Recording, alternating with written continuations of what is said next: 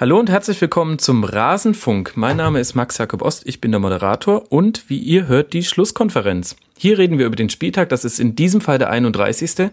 und es wird langsam so richtig knackig in der Bundesliga. Alles hat eine Bedeutung. Man wird zur Geisel der Blitztabelle und im Keller rückt alles ein bisschen enger zueinander. Wir reden über den Spieltag heute und ich sage wir, weil ich nicht alleine bin, sondern ich habe zwei Gäste und später noch eine Zuschaltung. Und zwar zum einen Florian Bogner, leitender Redakteur bei transfermarkt.de. Hi Flo. Hallo Max, grüß dich. Schön, dass du mit dabei bist. Und zum anderen haben wir den Marvin mit dabei vom Eintracht Frankfurt Podcast, einem Podcast, den, wir, den ihr unbedingt hören solltet. Servus Marvin. Hallo, hallo. Freue mich, dass ich hier bin. Ich freue mich auch, dass du hier bist. So, lasst uns diesen Spieltag angehen und wir fangen mal von hinten an. Das heißt, wir reden über den Abstiegskampf. Da ist am meisten passiert und da wird noch am meisten passieren. Wir hatten zwei Teams, die haben ein ganz gutes Wochenende gehabt. Und zwar einmal Paderborn und einmal den HSV. Und mit dem HSV würde ich gerne anfangen. Die haben am Sonntag, das ist der Tag der Aufnahme, also heute, in Mainz 2 zu 1 gewonnen. Flo, meine These, der Fußballgott möchte nicht, dass der Dino absteigt? Ich glaube, Bruno Labbadia möchte nicht, dass Hamburg absteigt. Also ist mit dem hat das gleichbedeutend? Ist Bruno Labbadia nicht der Fußballgott? Oh, gewagte These. Kann man sich mal, kann man sich mal in Stuttgart zu umhören oder eigentlich auch äh, bei den etwas konservativeren und nicht so äh, oszillierenden Anhang des HSV, dann denke ich das nicht. Aber man muss sagen, Bruno, Hut ab. Äh, der hat aus der Truppe eine Mannschaft gemacht, die eklig zu spielen ist, wo es keinen Spaß mehr macht, gegen die zu spielen und die am Ende dann auch noch Spiele gewinnen kann. Mhm. Aber jetzt mal auf dieses Spiel bezogen, da war jetzt aber auch schon ganz schön, ähm, also ich fand schon, dass da Glück mit dabei war, Marvin. Was meinst du? Da war auf jeden Fall Glück mit dabei, aber andererseits, das haben die Vorwochen ja schon gezeigt, das haben sie sich auch irgendwo erarbeitet. Also die sind wirklich bissig, äh, wie der Flo auch das eben gesagt hat, die sind schwieriger zu bespielen und ich denke da auch äh, so Hereinnahmen jetzt auch wieder von La Soga und so, das bringt schon diesem Verein was und ich glaube wirklich, wie du das eben so angedeutet hast, der Labadier, der ist der richtige Mann für den HSV, für, de, für den Moment. Die hätten keinen besseren finden können, auch wenn es keiner geglaubt hätte. Ich habe es auch nicht geglaubt, aber es sieht momentan echt gut aus. Allerdings, wenn sogar Heiko Westermann äh, ein Tor schießt oder zumindest ein Assist gibt, das war zumindest das 1 zu 0 Eigentor von Baumgartlinger. Ähm, mich hat das äh, wahnsinnig an das Hannover-Spiel vom HSV erinnert, wo sie auch äh, 2-1 gewonnen haben, ohne im Grunde ein eigenes Tor zu schießen. Das, das war doch genauso gewollt von Westermann, das kannst du mir doch nicht erzählen. Er wollte, er wollte seine Mitspieler nicht endgültig blamieren, dass er dann noch das Tor macht. Ne? Assist muss reichen. Ja, schlimm genug. Äh, trotzdem hatte ich den Eindruck, dass so ein bisschen ein Bruch im Spiel drin war und das war jetzt gerade ein furchtbares Wortspiel, obwohl es wirklich gar nicht so gemeint war. ähm, also äh, es war wirklich nicht so gemeint. Das ist mir gerade äh, aufgefallen, deswegen wollte ich es gleich, bevor jemand sich bei Twitter aufregt. Ich fand diese furchtbare Verletzung von Elkin Soto hat den Mainzern äh, komplett ähm, die komplett aus dem Spiel genommen. Definitiv. Also das war irgendwie, es, gibt so Momente im Spiel, äh, wo was, wo eine Verletzung passiert. Also ich fand auch beim DFB-Pokalspiel hat man den Bayern deutlich angemerkt, dass sie nach der Verletzung von Robben irgendwie plötzlich nicht mehr so richtig funktioniert haben. Und genauso war es bei Mainz heute auch. Das war wirklich eine mit so das ekligste, was ich jemals live so am Fernseher gesehen habe. Und mhm. äh, was ich gerade gelesen habe, hat er wirklich einen Komplettschaden im Knie. Also es ist oh. kein Bruch, sondern wohl Kreuzbandriss, Innenbandriss, Meniskus eingerissen. Ich habe sowas mal beim Basketball gesehen. Das war, glaube ich, Sean Livingston in der NBA. Der ist zum Dank hochgegangen und ist runtergekommen und, und sein Bein gab es plötzlich nicht mehr. Also das schlackerte so durch und so ähnlich sah das jetzt auch aus. Und das ist wirklich eine ganz, ganz, ganz hässliche Verletzung. Aber ich habe auch jetzt schon gelesen, dass äh, Christian Heidel danach gesagt hat, äh, wenn er seinen Vertrag verlängern möchte, dann äh, würden sie das tun. Stand jetzt war bisher, dass, dass Elkin Soto seinen Vertrag nicht verlängert und wieder zurück in seine Heimat geht. Ähm, naja, da muss er jetzt erstmal wahrscheinlich abwarten. Schon allein der medizinischen Versorgung wegen wird er wahrscheinlich dann eher in Deutschland und dann noch bei Mainz bleiben. Aber alles Gute schon mal von der Stelle, weil das war, war wirklich äh, ein Schock, nicht nur für den Zuschauer, sondern dann eben auch für die Mainzer und ja, gut für den HSV. Also ähm, die haben danach wirklich äh, das Spiel gedreht. Also das die haben dann das Heft des Handelns in die Hand genommen, das sie vorher nicht hatten, weil die Mainzer hatten echt eine gute Anfangsphase. Und am Ende haben sie das Spiel gewonnen und das auch nicht, nicht so ganz unverdient. Muss man auch sagen, feiner Zug von Heidel, dass er das äh, jetzt anbietet oder zumindest in den Raum steht, äh, stellt. Äh, ist jetzt auch nicht so, äh, ja, so alltäglich. Aber Soto, wie alt ist er? 34 Jahre, glaube ich. Ne? Das ist jetzt auch eine Verletzung, von der ist es auch gerade in dem Alter nicht mehr einfach nochmal zurückzukommen. Ich denke, über eine andere Verletzung, wenn wir nachher eh nochmal sprechen, ähm, die habe ich da auch noch im Blick. Aber mhm. Äh, für Soto ist natürlich immens, immens bitter. Also auch gerade, wie das aussah. Ich habe so ein paar Bilder noch im Kopf. Es gab mal, jetzt komme ich wieder mit Wrestling, tut mir leid. es gab mal ähm, ein Wrestler, der hieß Sid Vicious in der WCW. Mhm. Damals kann man bei YouTube eingeben. Da äh, hat das Bein dann auch nur noch so geschlackert. Ja, das war bei einer ganz unglücklichen Aktion, als er runtergekommen ist. Also so Dinge, das wünscht man gar keinem. Das ist echt richtig bitter. Aber du, wie es schon richtig gesagt wurde, gab einen Bruch im Spiel. Und es, es hat die hat den Mainz dann auch irgendwo geschadet, ganz klar. Auch, wenn man dazu sagen muss, Yunus Mali hat ja dann, der eingewechselt wurde, für, äh, das Tor gemacht zum 1 zu 1. Ne? Mhm. Ja, das ist vielleicht der entscheidende Punkt, über den wir noch reden müssten. Also, dass es nicht nur reines Glück war oder nicht nur auch Pech für Mainz, sondern sie sind ja eigentlich schon ins Spiel zurückgekommen und ich hatte eigentlich eher den Eindruck, Mainz geht jetzt aus 2 zu 1 und dann kommt halt einfach Katscha aus 18 Metern und schnibbelt den schön ins rechte Eck. Man muss ja auch mal sehen beim HSV, gerade Spieler wie Westermann und Katscha, die sind ja schon wirklich von allen Facetten der Kunst durchbeleidigt worden, vom eigenen mhm. Anhang und was auch immer. Äh, auf dem Abstellgleis war der Katscher schon genauso wie der, wie der äh, Rajkovic, der heute auch irgendwie mit Schmerzen komplett durchgespielt hat. Und äh, dass solche Spieler halt dann so ein Spiel drehen oder, oder das Spiel gewinnen, das zeigt natürlich dann schon mal auch äh, gut vom HSV, dass sie da eben nie gesagt haben, okay, ihr fünf, ihr spielt jetzt nicht mehr mit. ihr müsst jetzt in die zweite und könnt nie wieder für die erste spielen. Ähm, da hat wirklich jeder nochmal eine Chance bekommen und äh, irgendwie hat sich das jetzt auch ausgezahlt.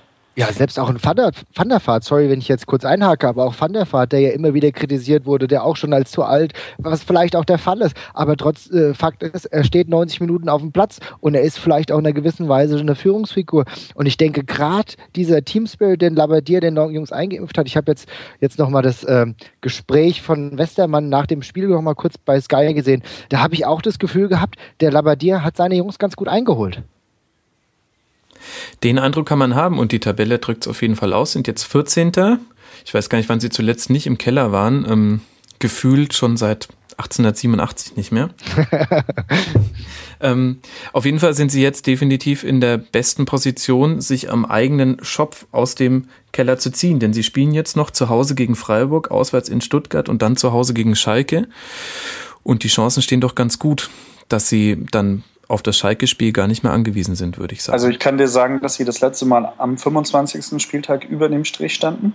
Mhm. Und äh, 14. waren dieses letzte Mal am, warte, was ist das hier, 22. Spieltag.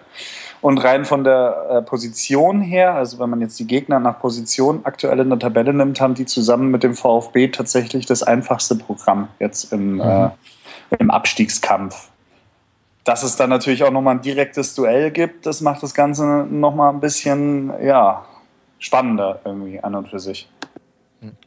Wobei ich ja sogar, also ich finde, Restprogramm ist immer so ein bisschen schwierig zu bewerten, weil sich die Wertigkeit von Mannschaften so ein bisschen mit dem Saisonverlauf ändert. Also ähm, Marvin widerspricht mir, aber ähm, gegen die Eintracht zu spielen äh, in der jetzigen Verfassung ist was anderes als gegen die Eintracht zu spielen, wenn ihr jetzt auch unten drin stehen würdet. ja, ähm, also in der jetzigen Verfassung gegen die Eintracht zu spielen, sind sicher drei Punkte. Das kann ich dir hundertprozentig versichern. Ja? Wobei ich auch sagen würde, dass die Eintracht in einer gewissen Weise noch in den Abstiegskampf reinrutschen könnte. Aber ich versuche mich ja noch zurückzuhalten. Wir reden mhm. erst noch die, über die anderen Partien. Aber trotzdem vollkommen richtig, äh, gegen die Eintracht jetzt zu spielen, das war, sind eigentlich echt gewonnene drei Punkte. Mhm. Das, ja, das du. Aber von den unten spielt ja nur noch, wenn ich das richtig sehe, Hertha gegen die Eintracht, oder? Genau, nur noch die Hertha. Und ansonsten, ja gut, wir spielen nächste Woche dann gegen äh, Hoffenheim und am 34. haben wir es dann mit Leverkusen zu tun. Ja, also, naja. Da könnt ihr dem einen oder anderen ja noch in die Suppe spucken. Theoretisch. Könnt, könntet. Könnte, ja. Kleiner Optimist da vorne, ja. Äh, aber was, was eigentlich mein Punkt werden sollte, also ich wollte jetzt nicht gleich schon die Eintracht wissen, das können wir ruhig später im ausführlichen Eintracht-Frankfurt-Segment machen. Liebe Hörer, ihr dürft euch schon freuen. ähm, nee, mein eigentlicher Punkt war, ich finde, wichtiger als das Restprogramm ist eigentlich ähm, die Momentum-Tabelle oder die Formtabelle. Ja, und ähm, da ist der HSV jetzt ganz weit vorne mit dabei. Die können vor, vor Endorphin, Adrenalin ja gar nicht mehr laufen. Ähm, spielen jetzt zu Hause gegen Freiburg. Ähm, da sollten irgendwelche Punkte runterfallen. Und dann, glaube ich, ist es für sie sogar ein Vorteil, auswärts in Stuttgart anzutreten, wo sie nicht das Spiel machen müssen, was jetzt nun wirklich nicht ähm, eine HSV Leidenschaft ist, das Spiel zu machen in dieser Saison und können sich einfach mal angucken, was die anbieten und ähm, dann mal schauen, was nach vorne so geht.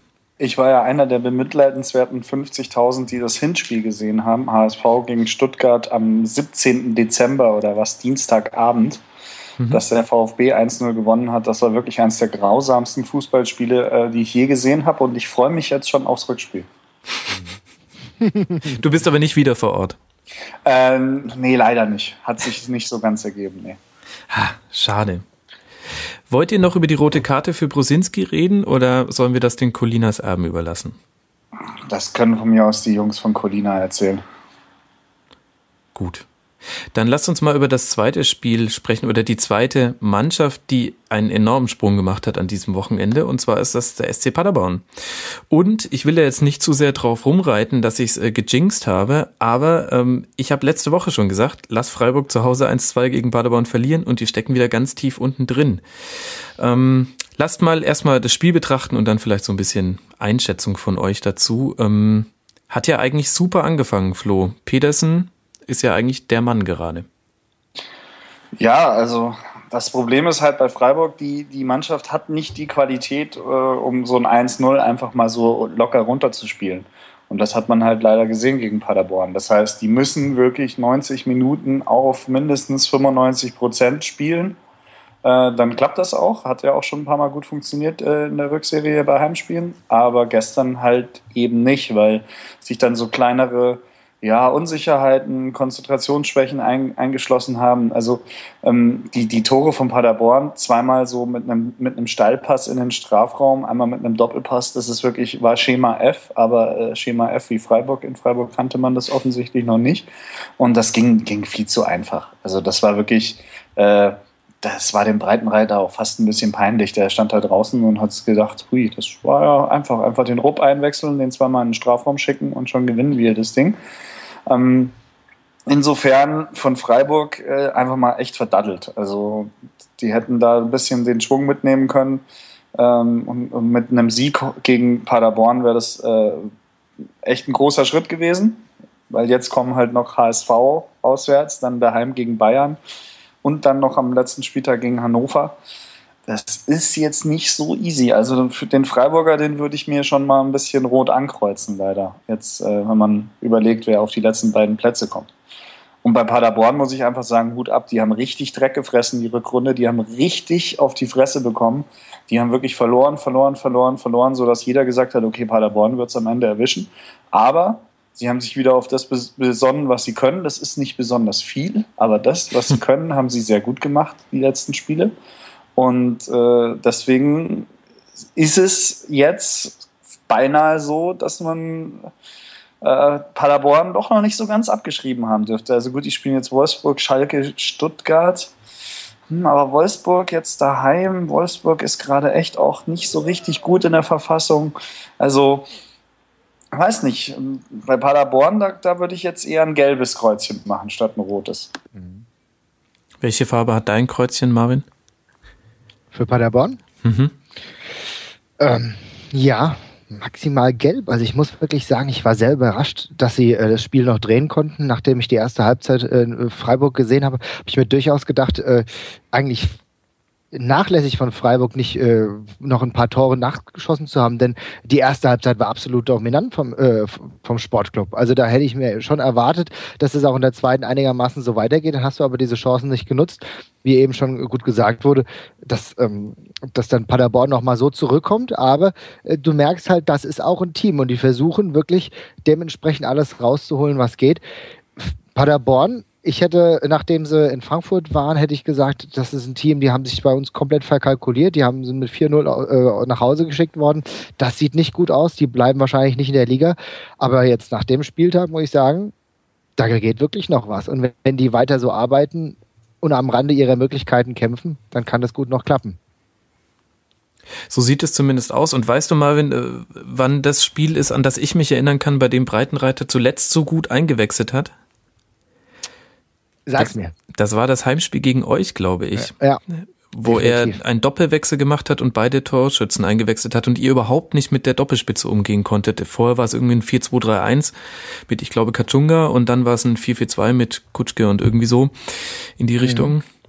Ähm, hat er sich gedacht, Gott. da muss ein Rupp durch die Mannschaft gehen. Ha, oh, ich merk schon, ich merk schon. Hast du ja auch so einen kleinen, äh, so, so ein kleines Sparschwein aufgestellt, wo du das Geld reinwerfen musst für solche Sprüche? nee, weil Der dann Rupp. würde ich nämlich unter einer Brücke aufzeichnen. Mit einem riesigen Sparschein neben mir, aber unter einer Brücke. Der Rupp ist eher durch die Hintermannschaft der Freiburger gegangen. Irgendwie schon, ja. Was mich vor allem bei Freiburg so wahnsinnig irritiert ist, ähm, alle Gäste, die wir in den letzten Sendungen da hatten, sagen immer, ja, Freiburg, die sind zu Abstiegskampf erfahren, die sind ähm, ganz ruhig, ähm, die geraten jetzt nicht in Panik, für diesen Abstand, äh, Abstieg äh, kein Weltuntergang. Das ist alles definitiv richtig, aber ich finde, das ist genau der Grund, warum Freiburg für mich in dieser Saison runtergehen wird, wahrscheinlich sogar in der Relegation dann, weil es ist mir viel zu ruhig. Es ist selbst für Freiburger Verhältnisse zu ruhig und die zweite Halbzeit war wirklich so ein bisschen symptomatisch. Das war ähm, dann vor allem nach dem Ausgleich natürlich, aber auch schon vorher wirklich so eine Art Lethargie, die sich da eingeschlichen mhm. hat. Und äh, sie bringen halt einfach diese Spiele diese Saison nie nach Hause. Sie haben jetzt zwölfmal unentschieden gespielt, 13 Mal verloren. Da waren ganz, ganz viele Spiele dabei, bei denen sie eigentlich das Ding im Sack hatten, sage ich jetzt mal im weitesten Sinne. Auf jeden Fall. Also mit dem VfB sind das echt so die, die letzten zehn Minuten Verlierer, also so gefühlt. Ne? Ja. Und Vielleicht ja. Vielleicht zu sicher, also vielleicht zu sicher, wie du es eben, äh, wie, wie, der Max es eben richtig gesagt hat, zu sicher, dass es halt, äh, dass sie abstiegserfahren sind. Weil ich habe auch vor der Saison gesagt, ja, okay, lass die mal da unten reinrutschen, aber die äh, holen sich auch wieder hoch. Äh, das ist eine Mannschaft, äh, das ist auch, sage ich das schon so oft, aber der Streich hat ja die Zügel in der Hand und der kennt seine Jungs und dann funktioniert das auch einigermaßen, ja. Aber irgendwie, es sieht momentan echt nicht gut aus. Definitiv. Und ich finde es auch ein bisschen, also ich finde auch die Person von äh, Streich hat sich so ein bisschen zumindest in meiner Wahrnehmung geändert. Ich fand das sehr erstaunlich, wie er sich äh, vor, nach dem äh, 2 zu 2 beim VfB hingestellt hat und die erste Halbzeit komplett auf seine Kappe genommen hat mit der Argumentation. Anscheinend konnte ich meinen Spieler nicht den richtigen Mut vermitteln für die erste Halbzeit. Ähm, und das äh, war natürlich pädagogisch vielleicht wertvoll Mhm. Aber ein bisschen hat es mich schon gewundert, dass, äh, dass seine Taktik derzeit ist, sich immer vor die Mannschaft zu stellen. Und ähm, sie zeigen es jetzt gerade auf dem Spielfeld, ähm, rechtfertigen sie das nicht, auch wenn die ersten 30 Minuten gut waren, aber das reicht halt nicht. Ja. Und außerdem lassen auch einige ihre Qualität, die sie definitiv haben, irgendwo vermissen. Also Darida ist für mich ein Spieler, der hat eine Qualität, ja, aber die bringt er zu selten auf den Platz. Und Memedi, ich meine, jetzt wird er schon gerüchtet als Nachfolger für Kruse beim Borussia Mönchengladbach, ja, aber auch äh, er schafft es nicht, so ein, ein, Spiel mal dem Stempel aufzudrücken. Ja? Also da, da sind auch individuelle Spiele, die zwar die Klasse haben, aber sie wirklich nicht zeigen. Und das äh, ist dann auch ein Problem für Freiburg, die sich halt nicht unglaublich viele Spieler leisten können. Darida war ja noch einer der teuersten in den letzten Jahren. Ne? Memedi glaube ich auch. Ja, absolut. Genauso ist es. Und ähm, ein bisschen finde ich schon auch, selbst wenn Freiburg runtergehen sollte in die zweite Liga, es ist nicht mehr die zweite Liga von vor acht Jahren, als sie, ich weiß jetzt gar nicht, wann sie zuletzt zweite Liga gespielt haben. Ich habe da noch in Freiburg studiert, das ist schon ultra lange her. ähm, es ist nicht mehr, ist nicht mehr dieselbe zweite Liga. Das ist ähm, nun ja. Also man muss ja auch sagen, für nächstes Jahr ist ja eigentlich wirklich ein Platz festgebucht für, für Leipzig. Also ja. da kann man, da führt, glaube ich, kein Weg dran vorbei. Nee. also nochmal ein Jahr Zweitliga, die sind jetzt wahrscheinlich dann schon ziemlich sauer, dass es jetzt dieses Jahr nicht klappt, aber nächstes Jahr, äh, wie du vollkommen richtig gesagt hast, im Zweifel wird im Sommer da noch ein bisschen was gemacht. Jetzt allein den Selke zu holen für die zweite Liga, das ist äh, also ja. Wir alle wissen, was du sagen willst, ohne dass du es aussprichst. nein, nein, ich meine bloß, dass das Dicke reichen wird. Also wenn die ja. sich einigermaßen da so zurechtfinden, die, aus dieser Mannschaft an äh, hochtalentierten, aber auch hochpreisigen äh, Menschen, die da Fußball spielen, dann, dann wird Leipzig nächstes Jahr aufsteigen. Ja, das Einzige, was Leipzig noch machen könnte, ist, dass er mal richtig, also jetzt nichts gegen Cortoli, aber äh, da könnte noch ein Torhüter kommen, der noch ein bisschen mehr Qualität hat. Aber vielleicht stehe ich da auch allein mit meiner Meinung da. Sag's nicht zu laut, sonst holen sie sich Trapp. Ja. Nein! Oh. merkst schon, hier ist, hier ist jemand auf Krawall gebürstet. Stimmt ja gar nicht. Ich habe nur drüber nachgedacht, was es noch so für gute, aber erschwingliche Torhüter gerade gibt. Vielleicht ja der Zieler, der hat ja eine Ablöse, ähm, ich glaube, der kostet nur drei Millionen, wenn ähm, Hannover absteigt. Also insofern. Das war die perfekte Überleitung, Marvin. Vielen, vielen Dank. Obwohl ich ganz die, kurz ja? sagen, Wechselwahrscheinlichkeit Mimedi, Borussia Mönchengladbach, TM-Gerüchteküche 8%. Also da ist noch nicht das letzte Wort gesprochen. Ja, okay, gut, dass du es eingeworfen hast. Als fleißiger TM-Leser fällt mir dann trotzdem die 8%, fallen mir natürlich auf, es könnten ja noch mehr werden. gut, vielen Dank, dass du meine Überleitung so gecrashed hast, Flo. Yay! Ja. Aber jetzt kommen wir trotzdem zu Hannover. Da hatte der Marvin ja schon hingeführt. Man möchte derzeit nicht absteigen und Hannover, ja, irgendwie, ihr müsst mir jetzt einfach mal helfen und äh, mir sagen, ob es bei denen jetzt gerade gut oder schlecht läuft. Spielen 2 zu 2 bei Wolfsburg, machen den Ausgleich mit einem der schönsten Tore der Hannoveraner Vereinsgeschichte wahrscheinlich, auch wenn ich da jetzt nicht so ganz firm bin bis ins 18. Jahrhundert hinein. Definitiv aber eine schöne Bude von Sané, 2-2 in Wolfsburg, aber trotzdem auf den 17. Platz abgerutscht mit 30 Punkten. Flo, wie siehst du die Formkurve von Hannover? Was geht da noch? Ähm, das Gute für Hannover ist, dass sie jetzt mit Werder und Augsburg zwei äh, ja, mediokre Teams hintereinander weg haben, die zwar beide noch um die Europa League kämpfen, aber die beide nicht mehr die Verfassung haben, die Augsburg in der Hinrunde hatte und die Werder jetzt äh, zu Beginn der Rückrunde hatte. Also da, das ist einfach per se schon mal gut für Hannover, das Restprogramm und dann hinten raus noch Freiburg. Auf der anderen Seite, ähm, das 2-2 gestern war wichtig für die Moral, aber es hätte halt auch, also Edgar Pripp hat bestimmt ganz schlecht geschlafen, weil es mhm. hätten eben halt auch drei Punkte sein können, wenn er die Riesenchance kurz vor Schluss noch reinmacht. Und letztlich sind sie trotzdem sowas wie der Verlierer des Spieltags, weil sich eben äh, Paderborn und HSV beide, wenn ich mich jetzt nicht täusche, eben an Hannover vorbeigeschoben haben. Und ja. ähm, deswegen, also ich habe jetzt das Spiel nicht 90 Minuten gesehen. Ich habe mehrere Zusammenfassungen in allen möglichen äh, Anbietern gesehen. Ähm, Wolfsburg ist prinzipiell auch aktuell nicht wirklich gut. Ich, äh, Wolfsburg habe ich gesehen in, gegen Neapel, das Heimspiel, das war furchtbar. Ich habe die gesehen äh, live in, in, Hamburg, das 2-0, das war an sich auch furchtbar, bloß war der HSV da einfach noch schlechter. Und äh, Wolfsburg hat auch in den letzten sechs Spielen nur neun Punkte geholt. Das ist auch schon mal nicht gut. Und ja, also bei Hannover bin ich mir noch nicht so sicher. Also von Fronzek als Trainer weiß ich nicht, was man da halten soll. Der hat auf jeden Fall von allen Bundesligaspielern mit über 100 Spielen den schlechtesten Punkteschnitt. Mhm. Das ist jetzt auch nicht mal nicht so unbedingt gut. Seid ihr noch da? Ja, ja wir, Seid ihr mich noch? Wir, wir sind noch da, ja. Wir, wir lauschen andächtig deinen Worten. Naja, was ähm, macht ihr mal weiter mit Hannover? Ja, okay. Na gut, ähm, also ich übernehme jetzt einfach mal und sag, ich habe mich sehr gewundert, dass Fronzek nach Hannover gekommen ist, denn es gibt viele Dinge, die ich mir hätte vorstellen können, aber ein Michael Fronzek in der ersten Liga so schnell dann doch nicht. Und ähm, umso erstaunlicher, dass sie jetzt dann auch äh, gepunktet haben gegen Wolfsburg. Ich muss sagen, als Hannover-Fan sollte man jetzt einfach mal nicht auf die Tabelle gucken und sollte das 2 zu 2 als positives Ereignis nehmen. Das ist natürlich blöd, dass du, dass du jetzt runtergerutscht bist, aber trotzdem musst du, äh, das, äh, Wolfsburg ist einfach eine nominell stark besetzte Mannschaft und dass du einen 0-2 Rückstand noch in 2 zu 2 wandelst, das muss eigentlich, da, da muss ein Rück, durch die Mannschaft gehen und das muss man als Positives ansehen. Ich denke, da äh, anders geht's gar nicht. Sich jetzt deswegen fertig zu machen, dass es nur ein 2 zu 2 ist und jetzt das auf Edgar Pripp zu schieben, ist sowieso verkehrt. Der, äh, die Menschen, äh, die die Bundesliga und auch die Zweitliga aufmerksam verfolgen, wissen ganz genau, dass Edgar Pripp, der gute Mann, auch öfter mal gegen das, äh, neben das Tor trifft. Der alte Mummel, das der, stimmt, ja. Ja, der alte Murmelspieler, ich erinnere, da war er noch im äh, Trikot äh, der, der von Kräuter Fürth und hat gegen die Eintracht grandios ein Tor nicht verwandelt gespielt. Da, ich weiß nicht, das ist fünf Jahre äh, oftmals gezeigt worden. Vielleicht sind die fünf Jahre noch gar nicht vorbei, aber das kann man sich immer noch bei YouTube gut angucken und den ganzen Abend schmunzelnd auf seiner Couch sitzen. Gut, ja, aber, aber, zwischen, zwischen was man sich so vorreden sollte nach so einem Spiel und wie man sich tatsächlich fühlt, sind halt echt auch zwei und ist, also es ist ein Unterschied, ja. ja klar, klar, als Hannover würde man sich jetzt sagen, wollen irgendwie, ja, ein 2-2 bei Wolfsburg, total super, wir sind ein Team, wir sind zurückgekommen, wir haben gefightet.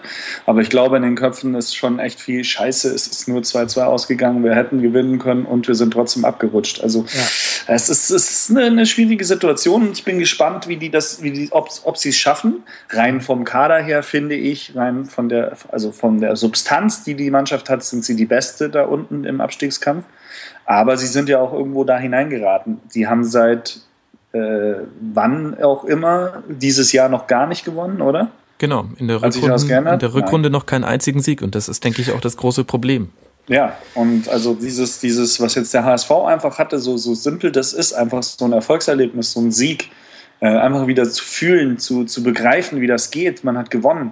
Ähm, das fehlt Hannover halt immer noch. Und ja. das jetzt mit Werder und Augsburg, wie gesagt, nicht so und beide nicht mehr so richtig in, in, Form, aber da musst du halt auch erstmal gewinnen. Und aktuell zählen halt, wenn du unterm Strich stehst oder halt auf 16, 17, 18 zählen leider nur Siege und keine 2-2 Unentschieden. Mhm. Darf ich noch eine äh, Personalie äh, kurz hier in den Raum werfen und fragen, wie ihr das seht? Ich habe irgendwie das Gefühl, dass Ziele sehr fahrig und unsicher wirkt. Also, also so als sicherer Rückhalt habe ich ihn auch jetzt in der letzten Zeit gar nicht mehr gesehen. Seht ihr das ähnlich oder sehe ich das zu dramatisch, weil ich immer ganz besonders auf die Torhüter gucke? Also ich gucke auch ganz besonders auf Torhüter. Mir ist es jetzt nicht so aufgefallen. Ich muss generell sagen, dass ich finde, dass Zieler jetzt nach der WM, ich habe seine WM-Nominierung äh, nicht ganz verstanden. Ich finde, mhm. dass er in der Saison eigentlich so über die gesamte Saison gesehen seine beste Saison spielt. Okay. Ähm, und ich sehe da auch bei einem Ulreich oder bei einem Adler oder äh, auch bei einem Kruse dann eigentlich noch mehr Verunsicherungspotenzial als bei Zieler. Muss jetzt aber auch sagen, dass ich die letzten Spiele jetzt nicht dezidiert viel auf Zieler geachtet habe oder viele Hannover-Spiele über, über 90 Minuten gesehen habe. Ja, ich jetzt auch nicht alle. Insofern gut, danke für die Info. Ist eigentlich auch mein Eindruck. Ich meine, es fehlt halt ein Spiel, das er mal alleine in Anführungszeichen gewonnen hätte, aber das kann man halt auch nicht immer vom Torhüter erwarten. Da muss man äh, einen besonderen Tag für haben und hat auch ein Quäntchen Glück. Ähm, er kriegt halt viele Schüsse auf seinen Kasten, davon hält er eigentlich schon sehr viele. Ich kenne jetzt nicht genau seine Statistik, aber ich würde jetzt auch nicht, würde es jetzt nicht an ihm festmachen, dass es gerade mhm. nicht so gut läuft. Kleiner Fun Fact vielleicht, oder naja, Fun Fact, außer man ist Hannover-Fan. Während Hannover äh, in der Rückrunde 14 Tore erzielt hat und damit nur sechs Punkte machen konnte, nämlich sechs Unentschieden, hat Paderborn acht Tore erzielt und hat damit zwölf Punkte gemacht. Oh, krass. Ja, man muss einfach nur zum richtigen Zeitpunkt treffen. Das stimmt. Und äh, wollen wir noch kurz über Wolfsburg sprechen, weil das finde ich durchaus interessant. Mein Eindruck, Flo, da könnte sogar noch was gehen, dass die vom zweiten Platz wieder wegrutschen. Gladbach klopft mit zwei Punkten Rückstand an. Ja, habe ich mir auch überlegt, aber andererseits ist es richtig, also es ist mal echt egal, ob man Zweiter oder Dritter wird, außer vielleicht bei der TV-Geldverteilung eine Mille hier oder eine Mille da weniger. Und das ist Wolfsburg dann auch wieder egal. Und das ist Wolfsburg dann auch wieder egal. Und das bezieht sich ja auch auf den gesamten Saisonverlauf, jetzt nicht nur auf die Endtabelle. Ähm, Wolfsburgs großes Glück ist eben, dass jetzt noch Gladbach und Leverkusen am nächsten Spieltag gegeneinander spielen. Das heißt, dass sie von Gladbach und von Leverkusen gemeinschaftlich überholt werden und dann am Ende nur Vierter werden. Die Wahrscheinlichkeit ist relativ gering oder sehe mhm. ich als relativ gering an. Aber man muss halt auch sehen, Gladbach und Leverkusen haben in den letzten sechs Spielen 16 Punkte geholt, also fünf Siege, ein Unentschieden. Und Wolfsburg hat aus den letzten sechs Spielen nur neun Punkte geholt, nur zweimal gewonnen. Also irgendwo ist da so ein bisschen die Luft raus. Durch diese Napoli-Niederlage, ich glaube, die haben sich insgeheim schon ein bisschen erho äh, erhofft oder ausgemalt, dass sie das vielleicht in der Europa League doch bis ins Halbfinale oder sogar ins Finale schaffen könnten. Und ja, dadurch, dass sie sich in der Liga vermeintlich schon so einen Vorsprung auf Rang 4 erarbeitet hatten, irgendwie scheint da so ein bisschen die Luft raus zu sein, habe ich so das Gefühl. Aber jetzt müssen sie tatsächlich noch mal ein bisschen gucken. Also drei Punkte, vier Punkte werden sie schon noch brauchen aus den drei Spielen. Aber das sollte auch drin sein. So, und dann springen sie diese Saison, ob sie jetzt dann Zweiter werden oder Dritter, das ist dann auch egal. Aber schon erstaunlich, dass die es ähm, in 32 Minuten nach dem Ausgleich es nicht schaffen, nochmal zurückzukommen. Also die hatten ja jetzt nicht so, also sie haben Hannover nicht eingeschnürt. Ja. ja. man muss halt auch sagen, also Bastos hat gestern mal wieder getroffen. Das ist für mich nach wie vor äh, ein Phänomen, der halt irgendwie im Januar alles kaputt geschossen hat und seitdem keinen LKW getroffen hat. Ähm, also mit so einem Spieler in der Mannschaft muss man auch erstmal zurechtkommen, so nach dem Motto auch für einen Trainer, ja, stelle ich den jetzt auf oder ah, jetzt hat er zehn Spiele wieder nicht getroffen, hm, was mache ich denn so? Ähm, dann wirkt auf mich auch Kevin De Bruyne total überspielt irgendwie. Also gestern hat er zwar auch wieder eine schöne Flanke geschlagen, aber er ist halt nicht mehr in der Form von, von Februar, von März. Und man merkt ihm schon, dass ihm das auch so ein bisschen an die Substanz gegangen ist, die vielen Spiele mit der Europa League. Die hatten halt auch nochmal so eine Zwischenrunde äh, dazwischen. Ähm, die zwei Spiele, die waren auch hart. Ähm, und bei André Schürle sehe ich ehrlich gesagt noch nicht so richtig, äh, wie Wolfsburg, wo, wo, Wolfsburg den eigentlich haben will, wo er selber sich haben möchte und inwiefern da diese 33 Millionen Ablöse oder 32 Millionen Ablöse gerechtfertigt waren. Also das sind noch ein paar spannende Sachen. Bei Wolfsburg finde ich eher spannender jetzt nicht, was die nächsten drei Spiele passiert, sondern was so in der Offseason passiert. Also, dass De Bruyne so ein Projekt auf Zeit ist, ist, glaube ich, allen klar. Die Frage mhm. ist halt, nimmt er nächstes Jahr die Champions League noch mit, wovon ich ausgehe? Und also so schätze ich ihn ein, so schätze ich auch die Wolfsburger ein. Nur ich weiß nicht, äh, was, was Man City oder PSG oder die Großen vorhaben. Wenn die natürlich irgendwie mit einem großen Schein Geldbündel äh, wedeln, dann nehmen die die in Wolfsburg schon auch. Ja, also allein aus Gesichtspunkten des Financial Fair Play müssen die natürlich auch einnehmen und nicht nur äh, fröhlich mit vollen Händen ausgeben. Äh, und insofern denke ich, ist da jetzt das letzte Wörtchen noch nicht gesprochen, ob der überhaupt länger als diese Saison bleibt. Ich gehe davon aus, aber eine Möglichkeit besteht.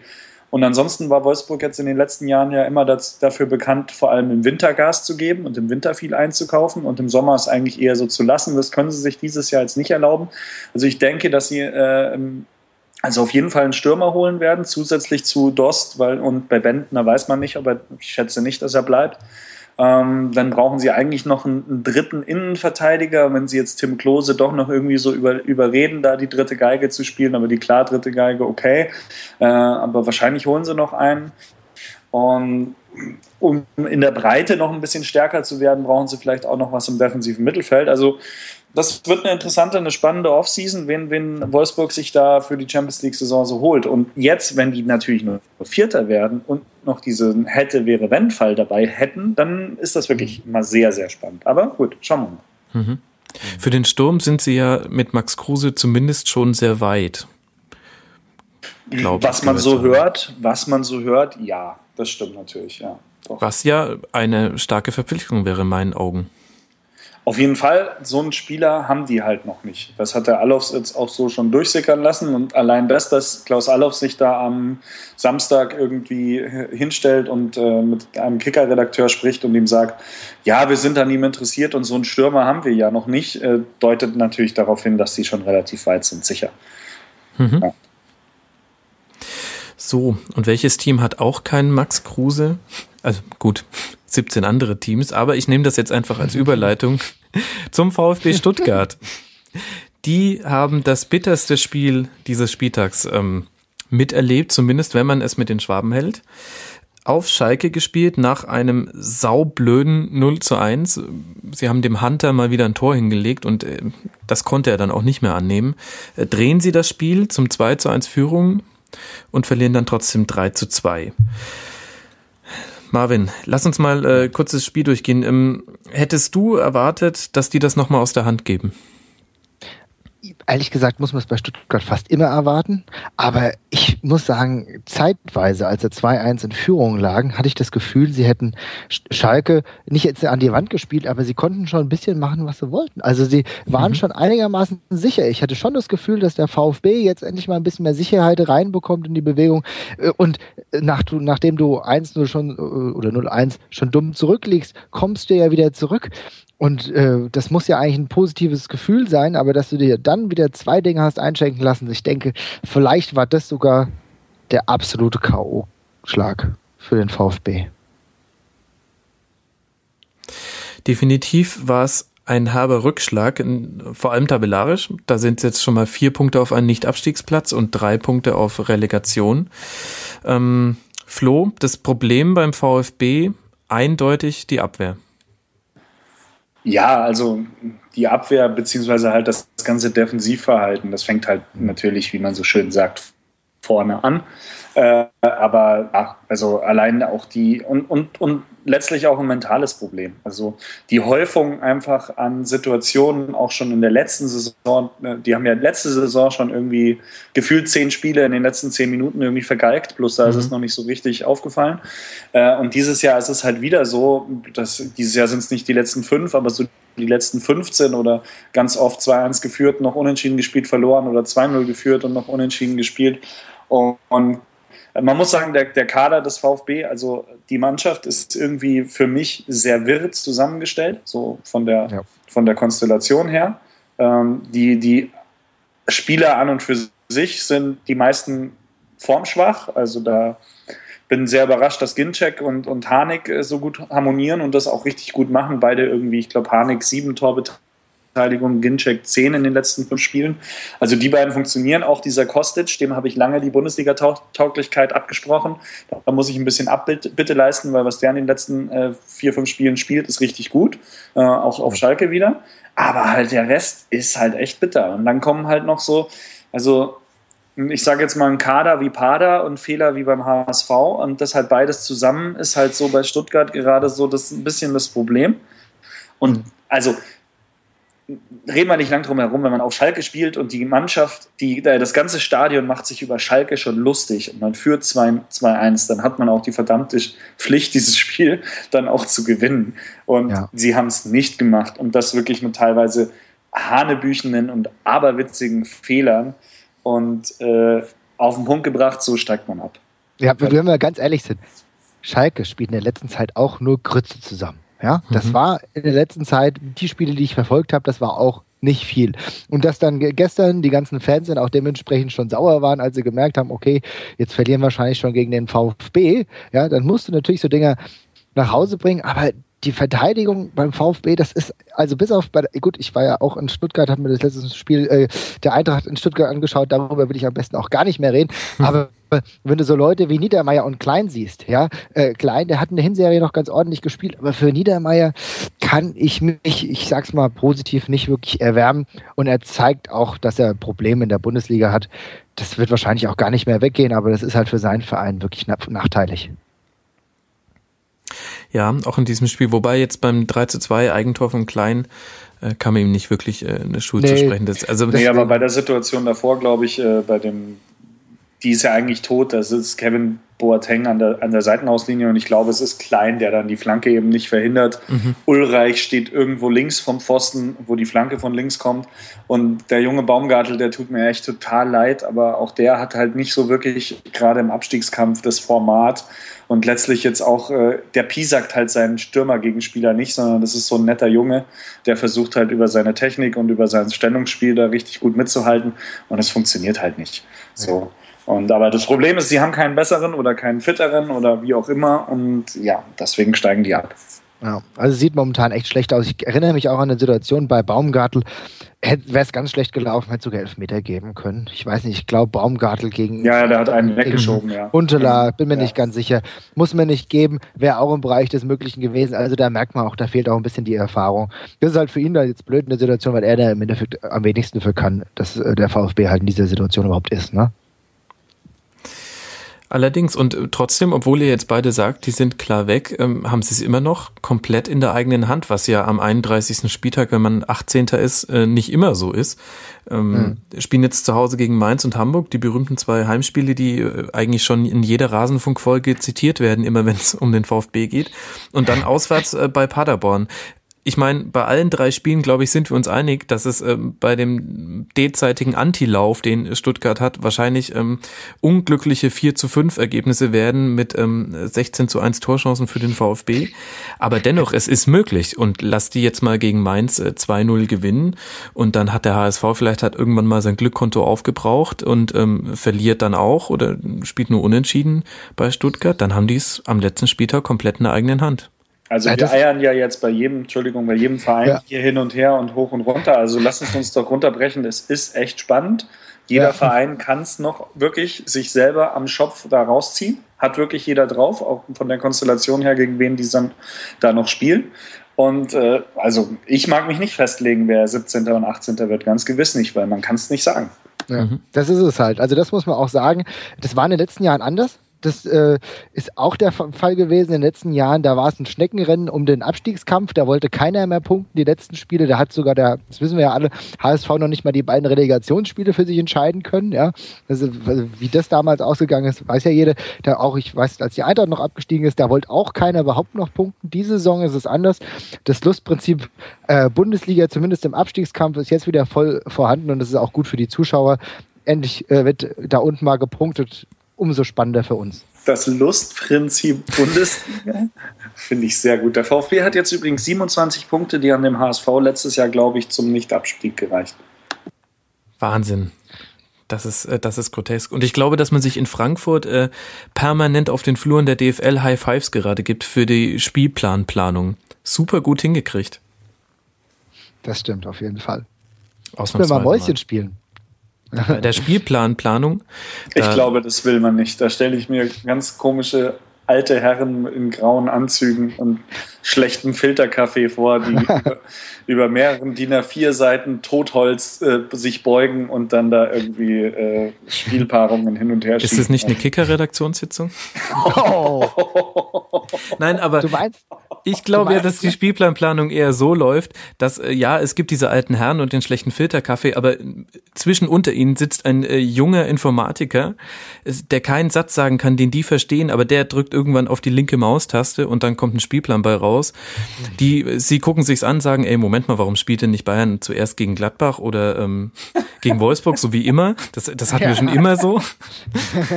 Und äh, Bayern Dortmund erst am 13. ist doch auch klar. Ähm, und dann schieben sie die beiden Spiele noch hin und her und dann ist fertig. Ja, so kann es natürlich auch sein. Vielleicht mache ich mal ein Tribünengespräch, äh, wie der Spielplan gemacht wird. Das, das wären spannende fünf Minuten. Ich glaube trotzdem, man riecht Rentner.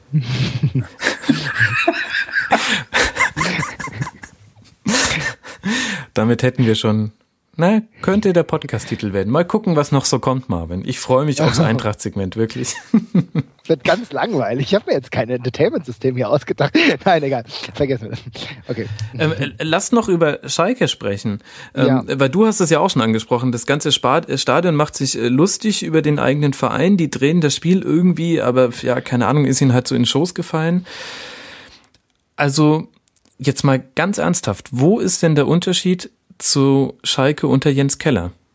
Es gibt gar keiner. Es gibt keinen, nee. Und das ist, und was lässt das jetzt für Rückschlüsse zu? Lässt das den Rückschluss zu, Di Matteo kein guter Coach oder lässt das den Rückschluss zu, hm, vielleicht der Kader doch nicht so geil, auch angesichts der Verletzten? Zumindest lässt den Rückschluss zu, Di Matteo, das ist okay, der hat einen internationalen Titel geholt, den können wir besser verkaufen als der Keller, äh, der halt bei weitem nicht so viel Charme, nicht so viele Sprachen spricht und den wir die ganze Zeit irgendwie ein, äh, über die Rübe geben müssen. Das ist nämlich das, was bei mir bei rumkommt, denn spielerisch ist kein Deut besser, ist vielleicht eher noch nach unten gegangen. Ich finde da auch sehr spannend. Der Kollege Tönnies äh, lehnt sich ja jetzt auch schon sehr weit aus dem Fenster und spricht Woche für Woche von Umbruch, Umbruch, Umbruch. Ähm, also er sagt äh, durch die Blume, wir schmeißen unseren ganzen Krümpel raus, machen einen Flohmarkt und äh, dann holen wir ein paar neue Möbel irgendwie rein. Und äh, macht da so ein bisschen auch Druck auf den Kedira, indem er ihm die ganze Zeit sagt, ja, der würde schon sehr, sehr gut zu uns passen, aber ich sag mal, äh, ich, ich habe einfach das Gefühl, dass Kedira am Ende nicht auf Schalke landen wird. Aus irgendwelchen Gründen. Entweder ist er zu teuer oder er will sich es einfach nicht antun, was ich beides äh, verstehen könnte.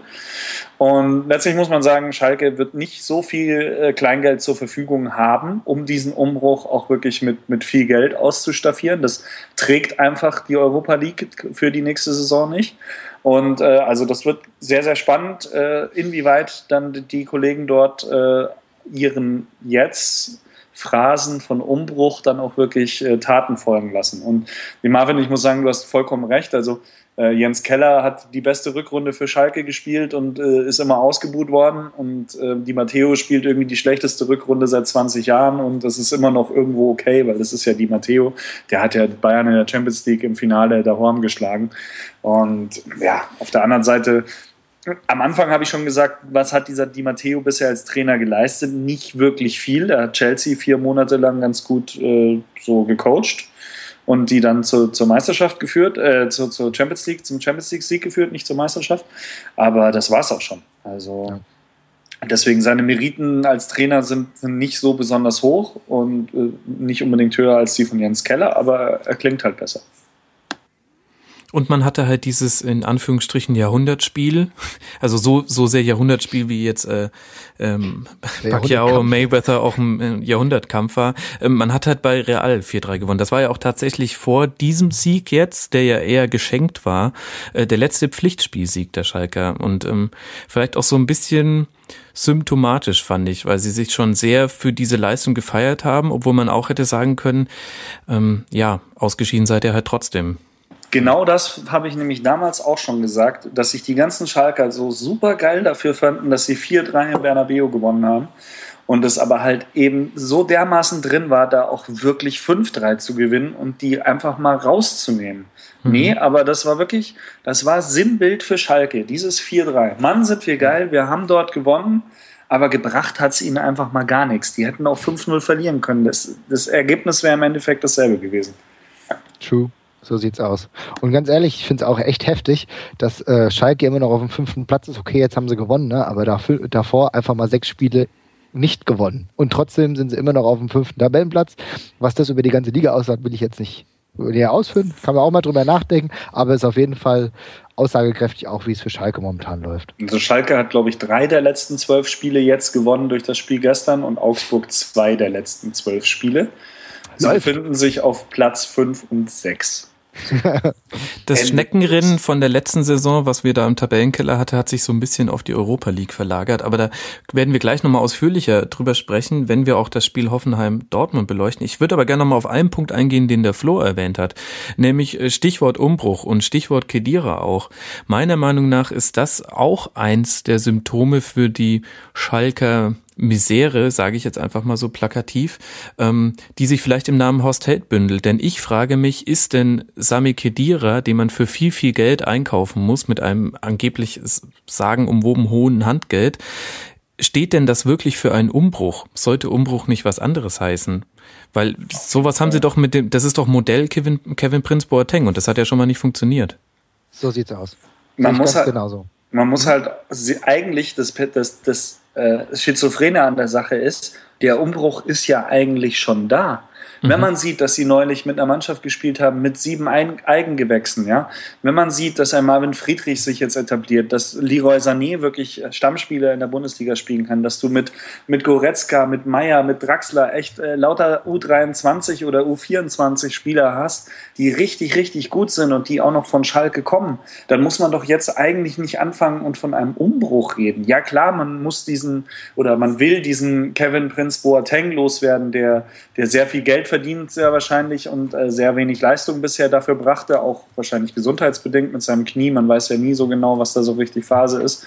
Auch wenn er jetzt gestern natürlich das Spiel gedreht hat mit, mit äh, zwei Torvorlagen, wenn man dann so will, mit dem eigenen Tor. Ähm, klar, von diesen, von so ein paar Altlasten wird man sich trennen müssen, aber an und für sich die, die Substanz ist ja da, die Jungen, die Jungen, Jungs ihrer Bundesliga Weststaffel. Also da muss denen vom Unterbau muss denen ja nicht bange werden, aber sie müssen es halt gescheit verkauft kriegen. Das, was sie jetzt mit die Matteo verkauft gekriegt haben, das müssen sie jetzt halt mit ihrer Kaderplanung noch ein bisschen verkauft kriegen. Und da sehe ich halt noch zu viele Schwankungen von mal so, mal so, komme ich heute nicht, komme ich morgen. Was ich gestern gesagt habe, interessiert mich heute nicht mehr. Also das ist ein bisschen schwierig. Mhm. Ich finde das total toll, wie du das jetzt gerade auch symbolisch dargestellt hast durch deine Übertragungsqualität. Das konntest du nicht hören, aber es hat sich genau im dramatisch richtigen Moment wurde auch deine Audioverbindung schlechter. Ähm, liebe Hörer, das war gewollt. So. Und jetzt habe ich es ja schon angedeutet. Wir haben ein Schneckenrennen um die Europa League. Und der Einzige, der da nicht so ganz äh, mitspielt, so in der Langsamkeit der Geschwindigkeit, ist Borussia Dortmund. Und die haben jetzt bei Hoffenheim gespielt. Und wir haben schon sehr lange in diesem Podcast nicht mehr ausführlich über die TSG gesprochen. Ich habe vor zwei Ausgaben, glaube ich, noch mich in die These verstiegen, Gistol hätte eigentlich nicht verlängern sollen, beziehungsweise der Vertrag mit ihm hätte nicht verlängert werden sollen. Und das sollten wir jetzt eigentlich mal alles auf die Realität hin abklopfen. Und deswegen haben wir uns einen Hoffenheim-Experten eingeladen, den wir schon mal hier begrüßen durften. Und zwar Julian vom äh, Hoffenheim-Blog Neureich-Bimbishausen. Servus Julian. Schönen guten Abend. Sehr schön, dass du mit dabei bist. Julian, lass uns anfangen. Ich würde gern erstmal mit dem Spiel beginnen. Wie hast du denn gesehen, was waren denn für dich so die bemerkenswerten Sachen aus diesem Spiel, die du mitgenommen hast? Ähm, ich würde sagen, die starke Abwehrleistung und die schwache Chancenverwertung von Hoffenheim. Also der beste Spieler in meinen Augen war, war David Abraham, der, obwohl er von den Hoffenheimer Verteidigern der älteste ist, mit, ich glaube, 28 ungefähr, und dem man eigentlich nachsagt, dass er mehr durch Stellungsspiel als durch Geschwindigkeit kommt, der hat mehrere Sprintduelle gegen Aubameyang gewonnen, der ja nun einer der schnellsten Spieler wahrscheinlich der Liga ist. Und äh, wenn man sich das Spiel angeguckt hat, bis zur 80. Minute, als Abraham verletzungsbedingt raus musste, hatte Dortmund kaum Torchancen und hatte dann in den letzten 10 Minuten äh, mehr Chancen als in den ganzen 80 davor, ähm, was, glaube ich, seine, was, glaube ich, Abrahams Leistung nochmal noch mal darlegt. Ähm, und auch zeigt, dass, die, dass der BVB nicht so äh, schwach war, sondern es eher eine starke Defensivleistung tatsächlich der TSG war. Mhm. Und dann eben auf der anderen Seite des Spiels ähm, die schwache Chancenverwertung, was also Modest hat seine, seine, seine Spielweise eigentlich charakteristisch in dem Spiel ähm, auf 90 Minuten kondensiert, indem er viel gearbeitet hat, sich viele Chancen erarbeitet hat, aber keine davon genutzt hat. Das war ähm, ja, symptomatisch für ihn. Ähm, ja, das waren so die zwei zentralen Aspekte des Spiels, würde ich sagen. Mhm. Gehört zum Modestes Spiel das auch, dass er nicht querlegen kann? Weil im Prinzip, also zumindest bei einer Situation, wo ihr euch, glaube ich, den Ball im Aufbauspiel von Dortmund schnappt und der dann äh, begleitet von einem äh, Hoffenheimer Kollegen auf den Torhüter zuläuft, dann muss er doch eigentlich querlegen. Ähm, da ich mich nicht daran erinnere, an eine Szene, wo er hätte querlegen können, war es entweder nicht so schlimm oder mir ist es nur völlig entgangen. Hm, vielleicht will ich ihm da auch was anhängen. Das muss jetzt jeder ähm, Zuhörer für sich dann entscheiden. Ähm, Julian, ähm, es wurde auch thematisiert, dass ihr sehr, sehr offensiv aufgestellt habt. Äh, hat sich das dann im Spiel ja auch so wiedergespiegelt? Hat dich das überrascht? Ähm, ich glaube, es war nicht, es war nicht die offensive Aufstellung, die mich überrascht hat, weil es war schon das zweite Folge, dass zwei Stürmer aufgestellt wurden, wo die ganze Saison einer gespielt hat. Ähm, das Überraschende war für mich vielmehr, dass Firmino nicht zentral gespielt hat. Mhm. Firmino hat früher unter, unter Bubble und unter, unter Marco Kurz regelmäßig Außenposition im Mittelfeld gespielt, aber seit Markus Gisdol da war, hat er, glaube ich, in jedem einzelnen Spiel ähm, irgendwo in der Zentrale gespielt. Und dieses Mal wirklich es müsste das erste Mal in zwei Jahren Markus Gisdol gewesen sein, dass Firmino wirklich an der Außenbahn gespielt hat und auch dort weitgehend geblieben ist und sich mit Dom beschäftigt hat und nicht irgendwie im Zentrum gewuselt hat. Das war für mich das äh, absolut Überraschendste an der Aufstellung. Glaubst du, dass äh, Gistol da eher eine neue Stärke ins Hoffenheimer Spiel bringen wollte oder wollte er Schmelzer und Dom mit ähm, Volland und Firmino ein bisschen in Bedrängnis bringen? Ähm, ich denke, es war auch dem, dem Personal geschuldet. Also in der Rückrunde wurde relativ häufig mit drei Sechsern gespielt, also mit Schwegler als tiefstem und ähm, Rudi und Polanski auf den Halbpositionen daneben und dann halt äh, entweder in einer, in einer Rautenform mit Firmino davor oder in irgendwas Tannenbaumartigen, wo Firmino dann auch zentral spielen konnte. Ähm, denke ich, dass da der Ausfall von Rudi ähm, für das Spiel dafür gesorgt hat, dass nicht mit ähm, drei Sechsern gespielt werden konnte und auch Strobel, der gelb mit der fünften gelben gesperrt war, konnte keiner der Sechser spielen. Da war das mehr so ähm, verletzungsbedingt, als dass mir das wirklich vorkam wie eine ähm, wahnsinnig geplante oder wahnsinnig strukturierte äh, Umstellung. Aber mhm. das mag auch nur naheliegend sein und trotzdem, äh, also es mag auch nur naheliegend sein, das anzunehmen. Trotzdem war es von Gistel so geplant. Wenn es so geplant war, denke ich, hat es ziemlich gut funktioniert. Mhm. Es war definitiv ein sehr interessantes Spiel, 1-1 am Schluss und irgendwie hätte es in beide Richtungen auch anders ausgehen können. Bist du zufrieden mit dem Punkt? Ah, ich sag mal, also in diesen ersten, in den 80 Minuten, wo die Hoffenheimer Viererkette noch äh, intakt war, war Hoffenheim schon in meinen Augen schon ziemlich deutlich überlegen. Also wenn man, wenn man nachguckt, bis auf das Tor von Hummels, das jetzt auch nicht unumstritten war, hat ähm, Dortmund bis zur 84. Minute, glaube ich, keinen einzigen Schuss aufs Tor abgegeben im gesamten Spiel. Und Hoffenheim alleine die Szenen, die Modest gegen Langerack hatte, wenn er auch nur eine davon reinmacht, äh, kann sich, glaube ich, Dortmund nicht beschweren, wenn sie hinten liegen oder das Spiel verlieren. In den letzten zehn Minuten hatte Dortmund dann wirklich noch einige Chancen, wo man dann sagen kann, das Unentschieden geht in Ordnung. Und ähm, ja, insgesamt denke ich, war es auch ähm, dann ein leistungsgerechtes Unentschieden. Mhm. Dann lass uns mal über meine gewagte These von vor zwei Wochen sprechen. Ich habe gesagt, dass ich ähm, von der Arbeit von Markus Gistor nicht so überzeugt bin, so nett ich ihn als Typen finde und der Grund dafür liegt für mich in, in den Abwehrleistungen der TSG. Also ihr habt äh, letzte Saison wahnwitzige 70 Gegentreffer bekommen. Das sieht diese Saison schon besser aus. Es sind in Anführungszeichen nur 49 nach 31 Spieltagen. Ich finde aber trotzdem, dass da keine Entwicklung stattgefunden hat in eurem Defensivverhalten. Stimmst du mir dazu oder siehst du es komplett anders? Mm, also ich finde, die Entwicklung im Defensivverhalten ist ein Kriterium, aber ich würde es nicht zu hoch hängen. Also das Ziel des Fußballspiels ist es ja nicht, ähm, weniger Gegentore zu kassieren als alle anderen Mannschaften, sondern mehr Tore als der Gegner zu schießen. Aber frag mal Köln. also das kann man interpretieren, wie man mag. Nee, also die Gegentorzahl, sie ist ja, sie ist ja im Rahmen des Tabellenumfeldes auch nicht außergewöhnlich. Also Dortmund und Augsburg haben zehn weniger, Bremen und Frankfurt haben zehn mehr. Das ist irgendwie, es ist nicht mehr extrem. Es sind halt, wie du gesagt hast, es sind 20 Gegentore ungefähr weniger als letzte Saison, was ein ziemlich deutlicher Unterschied ist von mhm. mehr als einem halben Gegentor pro Spiel.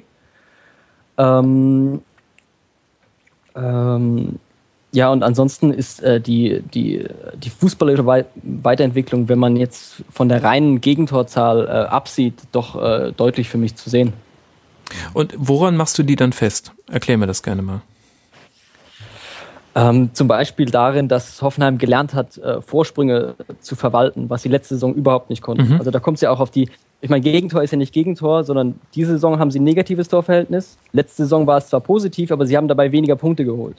Mhm. Also letzte Saison, gerade so mal symptomatisches Spiel, letzte Saison war äh, ein, ein Spiel gegen Mainz, das 2 zu 0 bei Hoffenheim in Führung, hat wirklich toll gespielt, hat bis zur 70. Minute 2 zu 0 geführt, hat dann aber 2 zu 4 verloren. Sie haben mhm. einfach weiter Fußball gespielt, haben sich aber vier Gegentore gefangen. Sie konnten nicht umschalten auf irgendeine Form von Ergebnis halten und haben das Spiel einfach 2 zu 4 verloren, standen am Ende da und hatten keine Ahnung, was passiert war.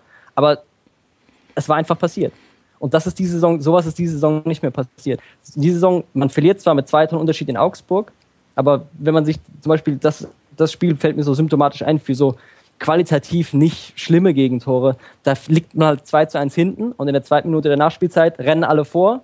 Es gibt einen Kopfball an die Latte und im Gegenzug schießt Augsburg halt das 3-1. Das sind Gegentore, die tun nicht weh, die fängt man halt, aber die zählen halt auch.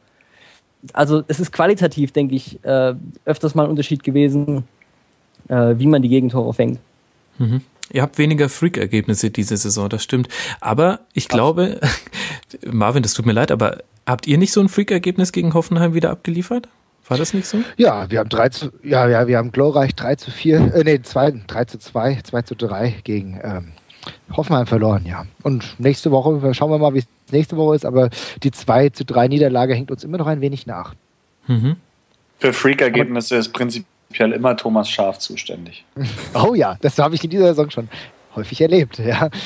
Aber jetzt, Herr Bümbeshausen, wenn ich Sie schon hier habe, auch wenn ich das nicht, nicht, der, nicht derjenige bin, ähm, mir geht es darum, wie siehst du Schweglers Entwicklung bei euch? Äh, ich bin ein großer Fan von Schwegler, muss ich sagen. Ich bin begeistert davon, so einen Spieler für anderthalb Millionen oder so mit einer fixen Ablöse holen zu können. Also einfach, wenn man, wenn es darum geht, das Spiel zu stabilisieren und ein Ergebnis verwalten zu können und Ruhe ins Spiel zu bringen, ist Schwegler, glaube ich, der Neuzugang schlechthin in dieser Saison. Also ich bin ein großer Fan von Firmin Schwegler.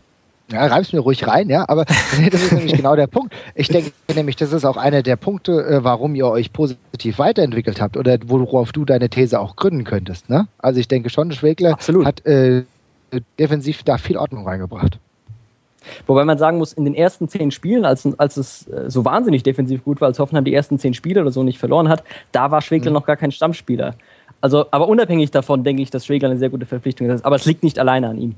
Ja, nee, wahrscheinlich wenn wir hier gerade schon bei Frag den Bimbis sind, ähm, für wie realistisch oder wie schätzt du die Chancen ein, was Firmino und, äh, und Volland ein, angeht? Also bei wem geht man eher davon aus, dass er wirklich tatsächlich weg ist und bei wem würdest du dir vielleicht sogar noch Chancen klitzeklein ausrechnen, dass sie nächstes Jahr, dass er nächstes Jahr noch spielt in Hoffenheim?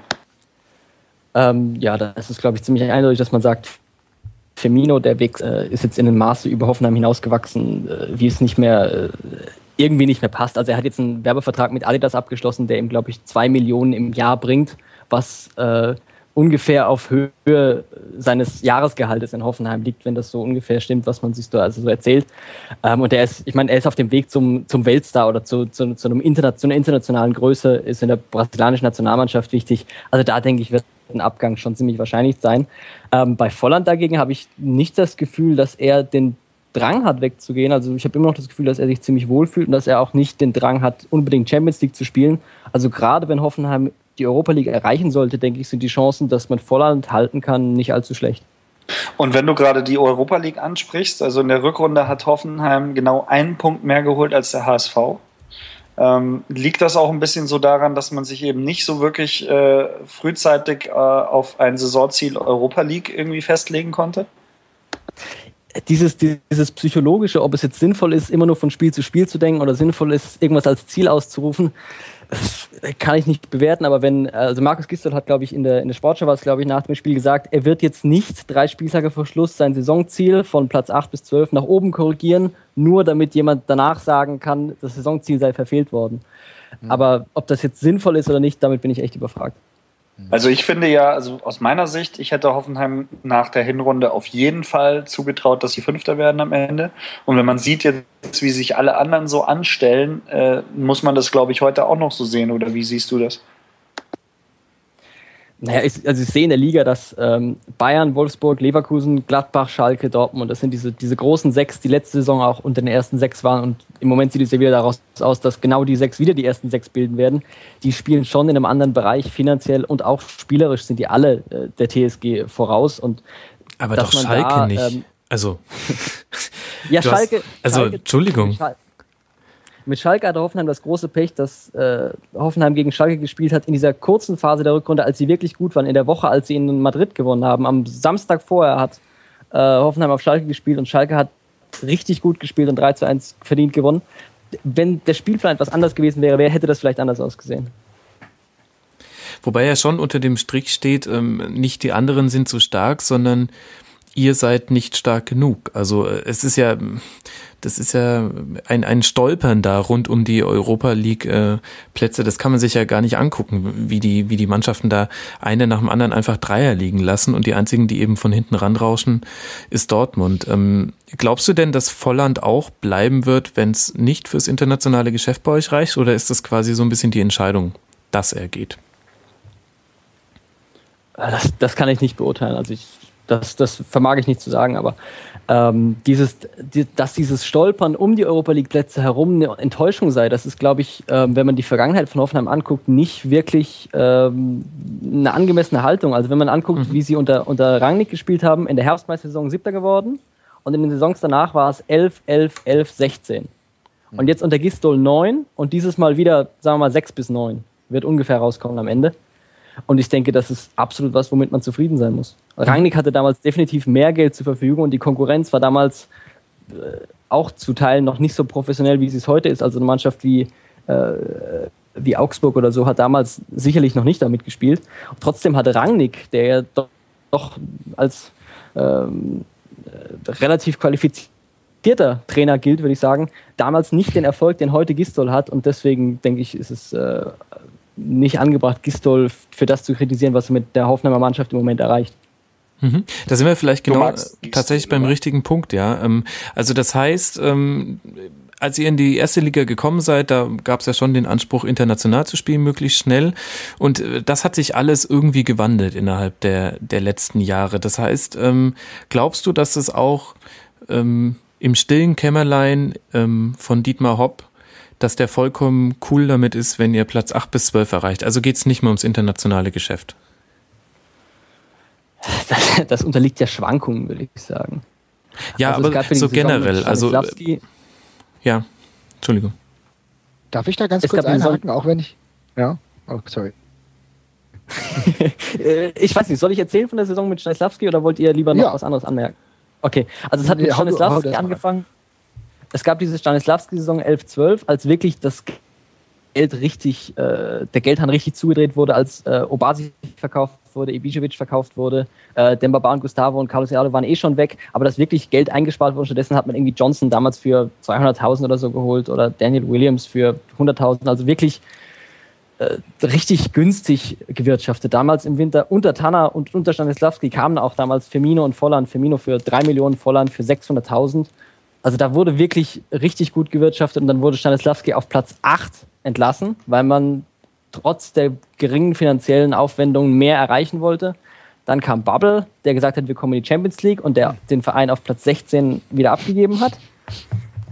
Und dann kam schon quasi nach so ein paar Interimstrainer namens Kramer und äh, Kurz, kam dann schon Markus Gistol, der einfach kontinuierlich, seitdem sie von 16 wieder nach oben äh, geführt hat. Und ich glaube, ähm, ein, ein ganz wichtiger Aspekt der, der, der, der Vereinsführung oder Dietmar Hopp persönlich vielleicht auch sehr wichtig ist, ist, dass Gistol der erste Bundesliga-Trainer von Hoffenheim ist, der wirklich Durchlässigkeit äh, vom Jugendbereich, der aktueller A-Jugendmeister ist und diese Saison wieder die A-Jugend-Bundesliga mit 10, 12 Punkten Vorsprung anführt, ähm, wirklich Durchlässigkeit in die erste Mannschaft geschaffen hat. Ich glaube, das äh, ist was, was ihm extrem hoch angerechnet wird. Mhm. Wird es denn da auch ein paar neue Stürmer für euch geben? Aus dem Jugendbereich? Hm. Meinst du jetzt Mittelstürmer oder offensive äh, Mittelfeldspieler eher? Also ich fange mal so an. Als wir ja. ein kurzes Vorgespräch hatten zu der Folge, hast du mir gesagt, äh, wir können auch gern noch mal über euren Sturm reden. ja. Wen hast denn du da gemeint? Eher Mittelstürmer? Also ich hätte eher ehrlich gesagt Mittelstürmer gesagt, weil ich sehe, Modest und Salai sind für mich jetzt ähm, nicht die Knipser vor dem Herrn, ehrlich gesagt. Shiplock. Ja, genau, das sind ja diese, diese, drei, diese drei absolut unterschiedlichen Stürmer. Ähm, Alam Soloy, klassischer, kantiger Mittelstürmer, wuchtig, schwer, groß. Der, Langsam. Äh, ja, genau. Alle haben sie ihre Schattenseiten. Mhm. Modest, der als, als, als Arbeiter, als schneller Konterstürmer, aber im Abschluss äh, nicht der Beste. Und äh, Sven Schiplock, der von dem man bei Stuttgart gedacht hat, er wäre nicht gut genug für die Bundesliga, was er als Fußballspieler im Sinne des Umgangs mit dem Ball vielleicht auch nicht ist, aber der halt äh, wuselig, emsig, äh, kämpferisch im Pressing unglaublich stark ist und inzwischen auch echt ein Näschen als, ähm, als, als Knipser entwickelt hat, aber trotzdem halt technisch immer noch äh, weit hinter seinen Mitspielern zurückhängt. Mit den drei Stürmern hat man halt diese Saison sehr viel Rotation betrieben. Also die haben alle drei nicht viel gespielt. Also ich habe mal nachgeguckt vor der, vor der Sendung jetzt.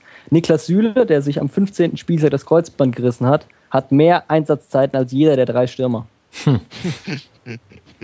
Und ähm, es gibt auch im, im Hoffenheimer Umfeld immer wieder Gejammer, dass äh, Soloy nichts wäre, Modest ist auch zu schlecht und Chiplock ist zwar beliebt, weil er so kämpft, aber dass das ein guter Stürmer ist, findet glaube ich auch niemand. Aber wenn man einfach guckt, wenn man es im im Verhältnis zur, zur äh, Einsatzzeit stellt, haben die alle drei zusammen gespielt, so viel gespielt, wie einer, der durchgespielt hätte.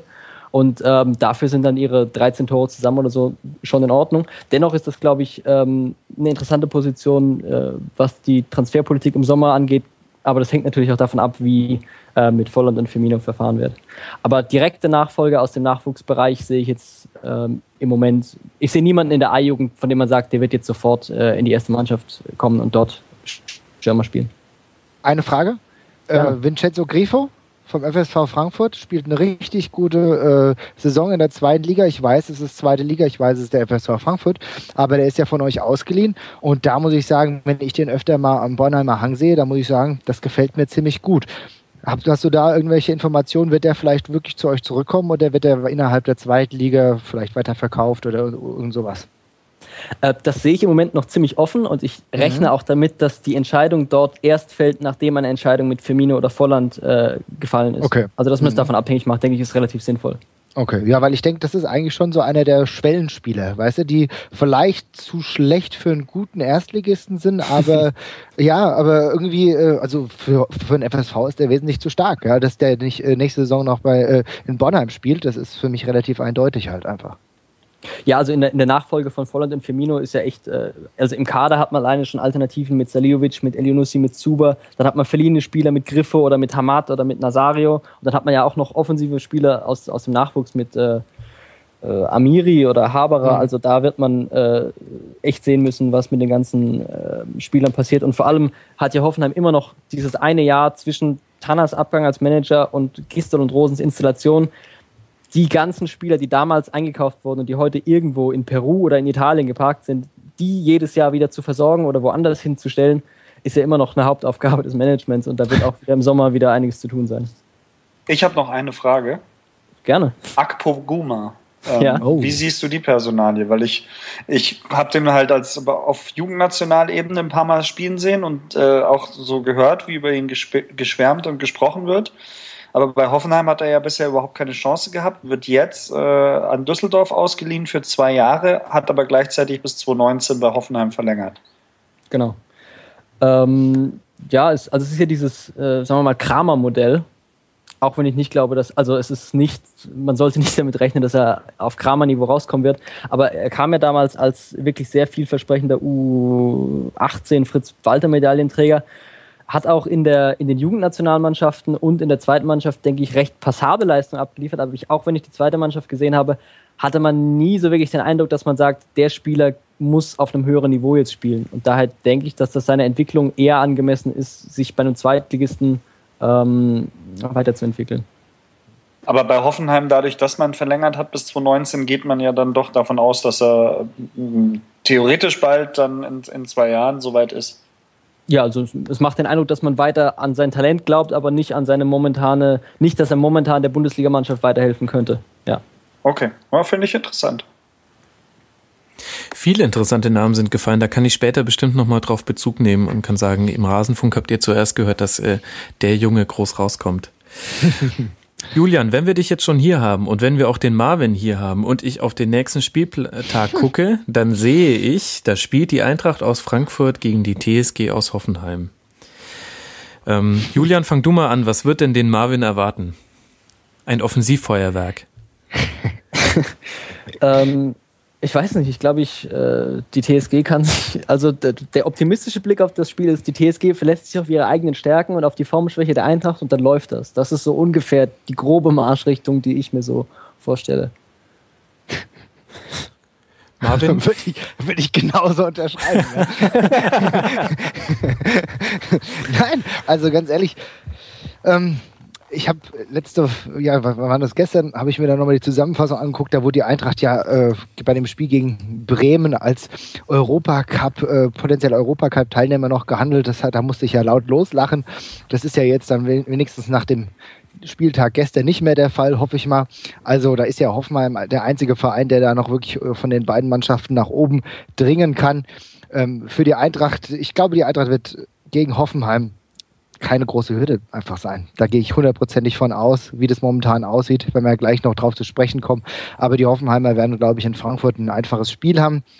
Das Einzige, was dagegen sprechen könnte, ist immer noch äh, die Ressentiments der Fans, die vielleicht dem Ganzen noch ein bisschen Brisanz verleihen, dass das Spiel kein random Bundesligaspiel wird. Äh, da würde ich gerade gerne noch nachschieben äh, zu dem Spiel in Frankfurt, dass es auch Teil der Hoffenheimer Beständigkeit in dieser Saison ist, dass sie ähm, gegen Platz 12 bis 18 kein einziges Spiel verloren haben. Also sie spielen wirklich, sie holen wirklich beständig, wenn sie die bessere Mannschaft sind, auch die Punkte raus. Auf der anderen Seite haben sie gegen 1 und 4 fast alles verloren. Gegen die Mannschaften, die auf Augenhöhe sind, normalerweise Heimspiel gewonnen, Auswärtsspiel verloren. Aber wirklich gegen äh, Frankfurt, Hertha, Hamburg, Paderborn, Freiburg, Hannover, Stuttgart ähm, kein einziges Spiel verloren und ich hoffe doch, dass das so bleibt. Ich merke schon, er macht mir hier keine Hoffnung. Definitiv. Ja, vor allem, äh, damit ist ja dann eigentlich auch äh, klar, wo es hingeht, Julian, weil ihr spielt jetzt eben noch beide Eintracht, äh, dann zu, dann auswärts bei Leverkusen, okay, das geht dann wieder verloren, das sind die ersten vier, ist aber auch okay. Und dann zu Hause Ja. gegen die Hertha, das heißt, es sind doch sechs Punkte und damit seid ihr im internationalen Geschäft. Sechs Punkte könnten, sollten, dürften reichen, ja. Das ist meine Ansage, die ich jetzt einfach in deinen Mund gelegt habe, aber ja, schön. Julian, möchtest du uns zum Schluss noch irgendetwas äh, mit auf den Weg geben, was wir ähm, zu Hoffenheim wissen sollten? Warte mal, ich habe hier so Zettel, auf die ich Sachen geschrieben habe. Ob ich hier irgendwas, irgendein super Fakt, der unbedingt in diese Sendung noch kommen muss. Genauso wie letztes Mal, als ich gesagt habe, dass Grueso der geilste ist. Ja, das war, das war auch hat. Weltklasse, ne? Wie, Verrück, verrücktes Konzept auch, sich Sachen auf Zettel zu schreiben. du könntest bei der DFL den Spielplan machen, Julian.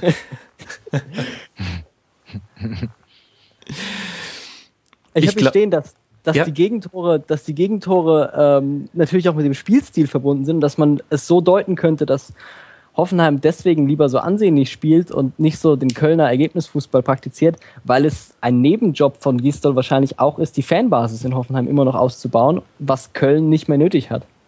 Mhm. Mal als These. Das ist ja. Ein interessanter Punkt und vor allem ist es eine super Überleitung, weil das soll nämlich unser nächstes Spiel sein. Aber vorher muss ich sagen, Julian, äh, ganz vielen lieben Dank, dass du die Zeit für uns genommen hast und äh, uns ein bisschen Einblick gegeben hast ins Hoffenheimer Spiel. Und ähm, ich bin Gerne. mal gespannt, ob ihr im internationalen Geschäft landet. Würde mich freuen, wenn wir dich mal wieder hören. Bis bald. Gerne. Ciao. Ich fand es auch mega interessant. Ja, auf jeden Fall. Danke dir. Tschüss. Ciao. So, und ihr habt schon gehört, zu welchem Spiel ich jetzt noch kommen wollte, nämlich dem Kracher des Spieltags, dem, dem eigentlichen Kracher. Augsburg gegen Köln 0 zu 0. Ich habe jetzt nicht nachgeguckt, aber eigentlich müsste Köln jetzt, glaube ich, den, den 0 zu 0 Rekord geholt haben in der Bundesliga-Geschichte. Ich glaube, es ist das zehnte 0 zu 0 diese Saison. Irgendwie so in die Richtung. Das ähm, neunte, glaube ich. Das neunte, schlimm genug.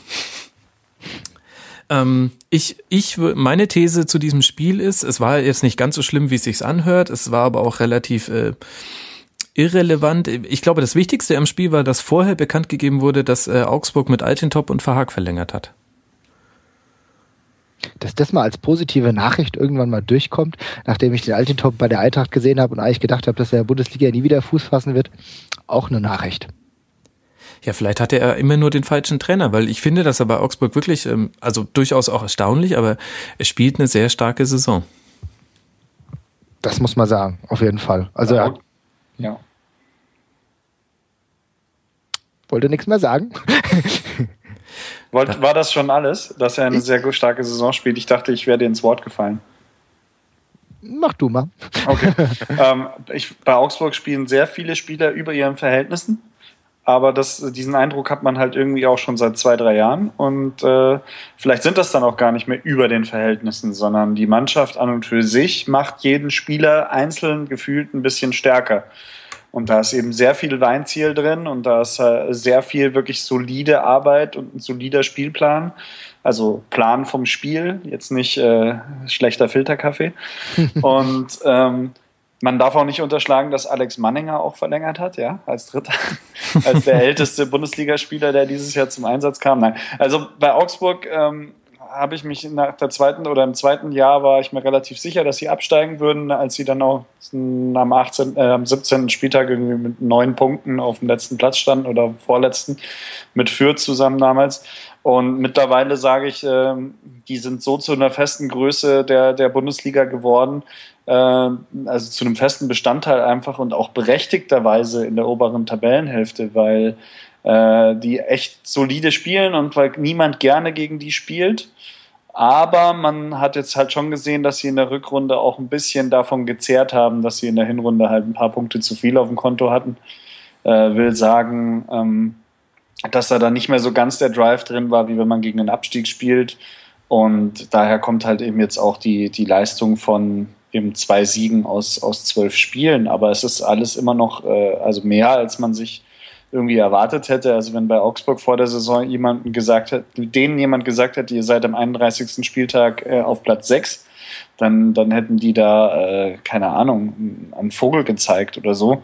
Mhm. Und äh, es ist immer noch drin, dass sie, dass sie äh, in die Europa League kommen, wobei ich jetzt denke, dass sie am Ende jetzt mit Bayern, Hannover, Gladbach, äh, Restprogramm, dass sie äh, lange genug auf Platz 6 standen und am Ende dann eher so auf 8 ankommen werden. Mhm. Aber das ist auch nicht schlimm. Also die, die, die müssen jetzt auch nicht unbedingt Europa League spielen. Allerdings, und es kam zu der kuriosen Situation an diesem Spieltag, dass Augsburg mit dem 0-0 den Punkt geholt hat, den es gebraucht hat, um äh, Schalke zu überholen, die zu dem Zeitpunkt gerade zurücklagen. Ich hatte die große Freude, mal wieder so früher, wie früher in Kindertagen, ähm, auf Bayern 1 im Radio den Spieltag zu verfolgen. Und ähm, ihr, ihr könnt gar nicht erahnen, wie die das gefeiert haben, als Stuttgart das 2-1 auf Schalke ge geschossen hat. Und sie haben direkt zum, zum Reporter in Augsburg abgegeben und der hat auch gesagt, das ist ja Wahnsinn, fünfter Platz und das Stadion eskaliert hier gerade. Und ähm, ach, es ist irgendwie auch wirklich eine schöne Geschichte, die Augsburg da schreibt, das muss man so ja, sagen. Ich glaube, Augsburg generell, also wir hatten es ja jetzt eben schon mit Altintop, ich finde, da sind auch eine Reihe von Spielern, äh, die sonst irgendwie relativ unglücklich bei anderen Clubs waren, sich nicht dementsprechend aus verschiedensten Gründen durchsetzen konnten und jetzt einfach irgendwie wieder zeigen, dass es für die Bundesliga vielleicht doch reicht. Ich hätte eigentlich auch nicht erwartet, dass jemand wie Raul Bobadilla nochmal dauerhaft in der Bundesliga Fuß fasst, aber der ist jetzt auch ein ums andere Mal äh, da vorne und hat ja auch schon ein paar Tore geschossen. Ich weiß jetzt, ich glaube, neun Tore hat er, glaube ich, schon geschossen, ja, wenn ich das richtig in Erinnerung habe. Mhm. Und äh, das ist ja gar nicht so verkehrt, ja. Und das muss man halt auch mal sagen, dass da wirklich viele Spieler waren, Schade, dass jetzt Kajubi verletzt ist. Da hätte ich mir vielleicht auch nochmal, weil er in der zweiten Liga bei Ingolstadt äh, relativ gut gespielt hat, hätte ich mir ein bisschen mehr erhofft. Aber das ist auch durchaus eine Leistung, weil das schafft auch nicht jeder Verein. Und für mich die Personalie, da bin ich auch sehr gespannt, wie es mit Barber weitergeht. Ob der über die Saison hinaus in Augsburg bleibt oder ob er dann den Verein verlässt, weil sicher ist es ja noch nicht, aber ein Linksverteidiger von der Qualität, den hat, die hat man halt nicht so häufig. Das Problem bei Augsburg ist halt auf Dauer, ähm, die haben 18 Spieler, die spielen alle auf gleichem Niveau. Mhm. Und wenn sich dieses komplette Niveau der Mannschaft aber halt durch Formschwankungen oder durch Formschwäche oder das, weil es halt einfach mal nicht so läuft, sich absenkt, dann gibt es vielleicht keinen, der, der da den Kahn irgendwie so aus dem Dreck ziehen kann oder an dem man sich so ein bisschen aufrichten kann. Also diese Gefahr sehe ich vielleicht für nächste Saison, dass das dieses Jahr jetzt zu gut lief und die Endplatzierung zu gut ist oder besser ist, als eigentlich tatsächlich die gezeigte Leistung in der Rückrunde war. Ähm, gab schon mehrere Beispiele an Mannschaften, die dann wirklich, die dann in der nächsten Saison Probleme bekommen haben. Aber es muss nicht so sein. Also kann sein, muss nicht. Und ähm, dann haben wir den Gegner. Der FC ist auf Platz 11 äh, einen Platz nach vorne gekommen, hat jetzt 36 Punkte. Der Theorie nach sind es nur sechs Punkte Vorsprung auf den 16. und den 17. Tabellenplatz. Allerdings spielen Platz 16 und 17 noch gegeneinander. Und die nächsten Gegner sind noch zu Hause Schalke, auswärts Mainz und dann zu Hause gegen Wolfsburg. Muss sich der FC-Fan noch Sorgen machen, Marvin? Nein, denke ich nicht. Denn für mich spielt Köln eine ordentliche Saison jetzt nach dem Aufstieg. Und was ich halt sagen muss, und das gefällt mir halt äh, beim FC, da sind wir es in den letzten Jahren immer gewohnt gewesen, dass es da viel Trara gab, dass da viel Nebengeräusche ähm, präsent waren, die vielleicht das, äh, den Fokus weg vom Sportlichen genommen haben. Das ist jetzt definitiv nicht der Fall. Peter Stöger arbeitet seriös zusammen mit Schmatke und da gibt es keine großartigen Geräusche. Natürlich wohne ich jetzt nicht in Köln, vielleicht gibt es also doch ein bisschen was, aber nichts, was dementsprechend nach außen dringt. Und das zeichnet diese Mannschaft aus. Das ist genau das, was der, EF, äh, der FC braucht, um sich in der Liga ohne Probleme zu halten. Ich gebe zu, dass ich die Frage mit, mit einem Hintergedanken an dich gerichtet habe, ob sie nicht ja. mehr Sorgen machen müssen. Denn der FC hat genauso viele Punkte wie deine Eintracht. Ebenfalls 36 und damit kommen wir zum nächsten Spiel. Das war ein 1 zu 0 bei Werder beziehungsweise 0 zu 1 aus deiner Sicht. Müsst ihr euch denn noch Gedanken machen? Das ist nämlich das Paradoxe. Ich sag auf jeden Fall. Wir haben zwar genauso viele Punkte, aber bei uns sieht es momentan von der von der Körpersprache ganz anders aus als bei den Kölnern. Die Ergebnisse waren zuletzt ganz gruselig. Ja, natürlich hat es das Unentschieden gegen ähm, da, äh, ja, Darmstadt, sage ich schon, ich bin jetzt schon wieder in der zweiten Liga. So weit sind wir noch nicht. Ja, aber gegen Gladbach gegeben, was äh, auch gar nicht so verkehrt war vor zwei Wochen. Aber Fakt ist, wir haben, glaube ich, seit anderthalb Monaten nicht mehr gewonnen. Ich glaube, am 14.03. haben wir das letzte Mal gewonnen. Und äh, langsam, aber sicher habe ich Angst ganz große Angst. Denn die Körpersprache, das, was ich von den Spielern sehe, das reicht einfach nicht aus. Die ganze die Hinrunde war ordentlich, da haben wir einige Punkte geholt, obwohl wir selbst da schon einige Punkte ähm, vergeben haben. Ich erinnere an äh, Leverkusen, Ende der Hinrunde, 17. Äh, Spieltag dementsprechend, haben wir bis zur 87. Minute 1-0 geführt, haben mhm. durch einen Fehler von Medojevic noch 1-1 bekommen. Das war so sinnbildlich, dass wir selbst da schon Punkte haben liegen lassen. Aber was wir zu Beginn der Rückrunde und auch jetzt im weiteren Verlauf haben liegen lassen, geht dummerweise auf gar keine Kuhhaut mehr. Und das führt uns jetzt dazu, dass ich dieses Gefühl habe, dass wir am Ende vielleicht noch ganz unten reinrutschen können. Von den letzten sechs Spielen ist, äh, wenn man nur die Tabelle der letzten sechs Spieltage nimmt, Frankfurt stockletzter. So. Zwei Punkte geholt und das ist einer weniger als Hannover sogar. Ja, so. Und was sagt mir das? Sieht scheiße aus. Und genauso ist es nämlich auch. Das ist alles, das würde ich alles noch irgendwo abhaken können, wenn da Dinge dabei so, ja, wir haben aufopferungsvoll gekämpft, aber es hat nicht sollen sein. Aber selbst wenn der gute Herr Schaf dann halt sagt, ja, ich habe Verbesserungen gesehen, Ansätze waren da, da muss ich sagen, als Fan sehe ich das leider nicht. Das ist dann auch nicht viel mehr als bla bla. Und natürlich wäre ich vor der Saison zufrieden gewesen, würden wir nach dem 31. Äh, Spieltag 36 Punkte haben, weil da hatte ich meine Bedenken. Viele Spieler sind gegangen. Ich erinnere an Jung, eben haben wir Schwegler schon besprochen. Das waren Säulen, auch ein Rosselu ist weggegangen. Da habe ich ein bisschen Angst gehabt. Aber wie der, die Hinserie verlaufen ist, hätte ich nicht gedacht, dass wir uns nochmal in eine solche Bedrängnis, die ist nicht akut, aber wir be bewegen uns eine Bedrängnis, die ist sehr nachteilig, denn der Verlauf ist negativ und es gibt keine weitere Entwicklung. Wir haben offensiv hatten wir, haben wir jetzt natürlich das massive Problem, dass Meier nicht mehr da ist. Es ist sowieso ganz grausam, dass wir uns nur auf Meier versteift haben. Ich erinnere an die letzte Abstiegssaison. Theophanis Gekas, das war in der Hinrunde der Mann, der uns, ja, hier, ich muss Gekas wieder rausholen. Wie schlimm ist das? Ja, genau. ja, Theophanis Gekas hat äh, uns in der Hinserie, was weiß ich, 2010, 2011 hat er, glaube ich, was weiß ich, wie viele Tore geschossen, auf jeden Fall ganz viele, in der Rückrunde nur noch eins und wir sind abgestiegen. So schlimm ist es jetzt mit Meier nicht, aber du siehst, offensiv geht bei der Eintracht, wie gesagt, die letzten Spiele überhaupt nichts mehr. Und das ist dramatisch für einen Bundesligisten. Und das Schaf es auch nicht hinbekommt, dementsprechend da was umzuwuppen, finde ich problematisch.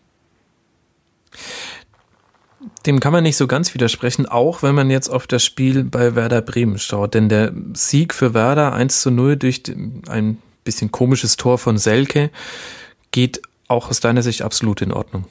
Ja, da gibt's nichts, da gibt's nichts. Das ist halt aber auch äh, das war okay, ja, auch wenn der Selke wahrscheinlich gar nicht da wirklich stehen wollte. Der hat sich dann auch äh, dusselig angeguckt und gedacht, oh, ich habe ein Tor geschossen, ja. Aber es, es, hat so sinnbildlich zu dem Ganzen gepasst.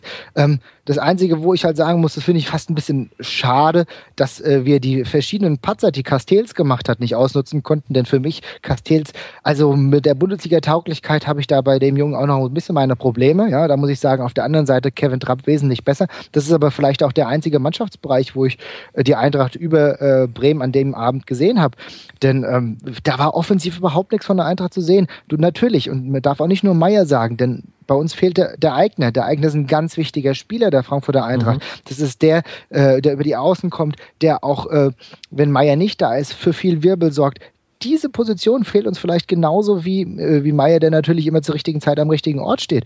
Jetzt hast du zwei, die ausfallen. Dann noch der Kittel, der äh, in den paar Minuten, in denen er gespielt hat, ordentlich äh, für, sag ich mal, Gefahr gesorgt hat. Das ist halt für mich das Schlimmere, wahrscheinlich noch das Schlimmere als die Niederlage in Bremen, denn das Kittel, ich glaube, jetzt zum dritten Mal mit einem Kreuzbandriss verletzt raus mhm. muss.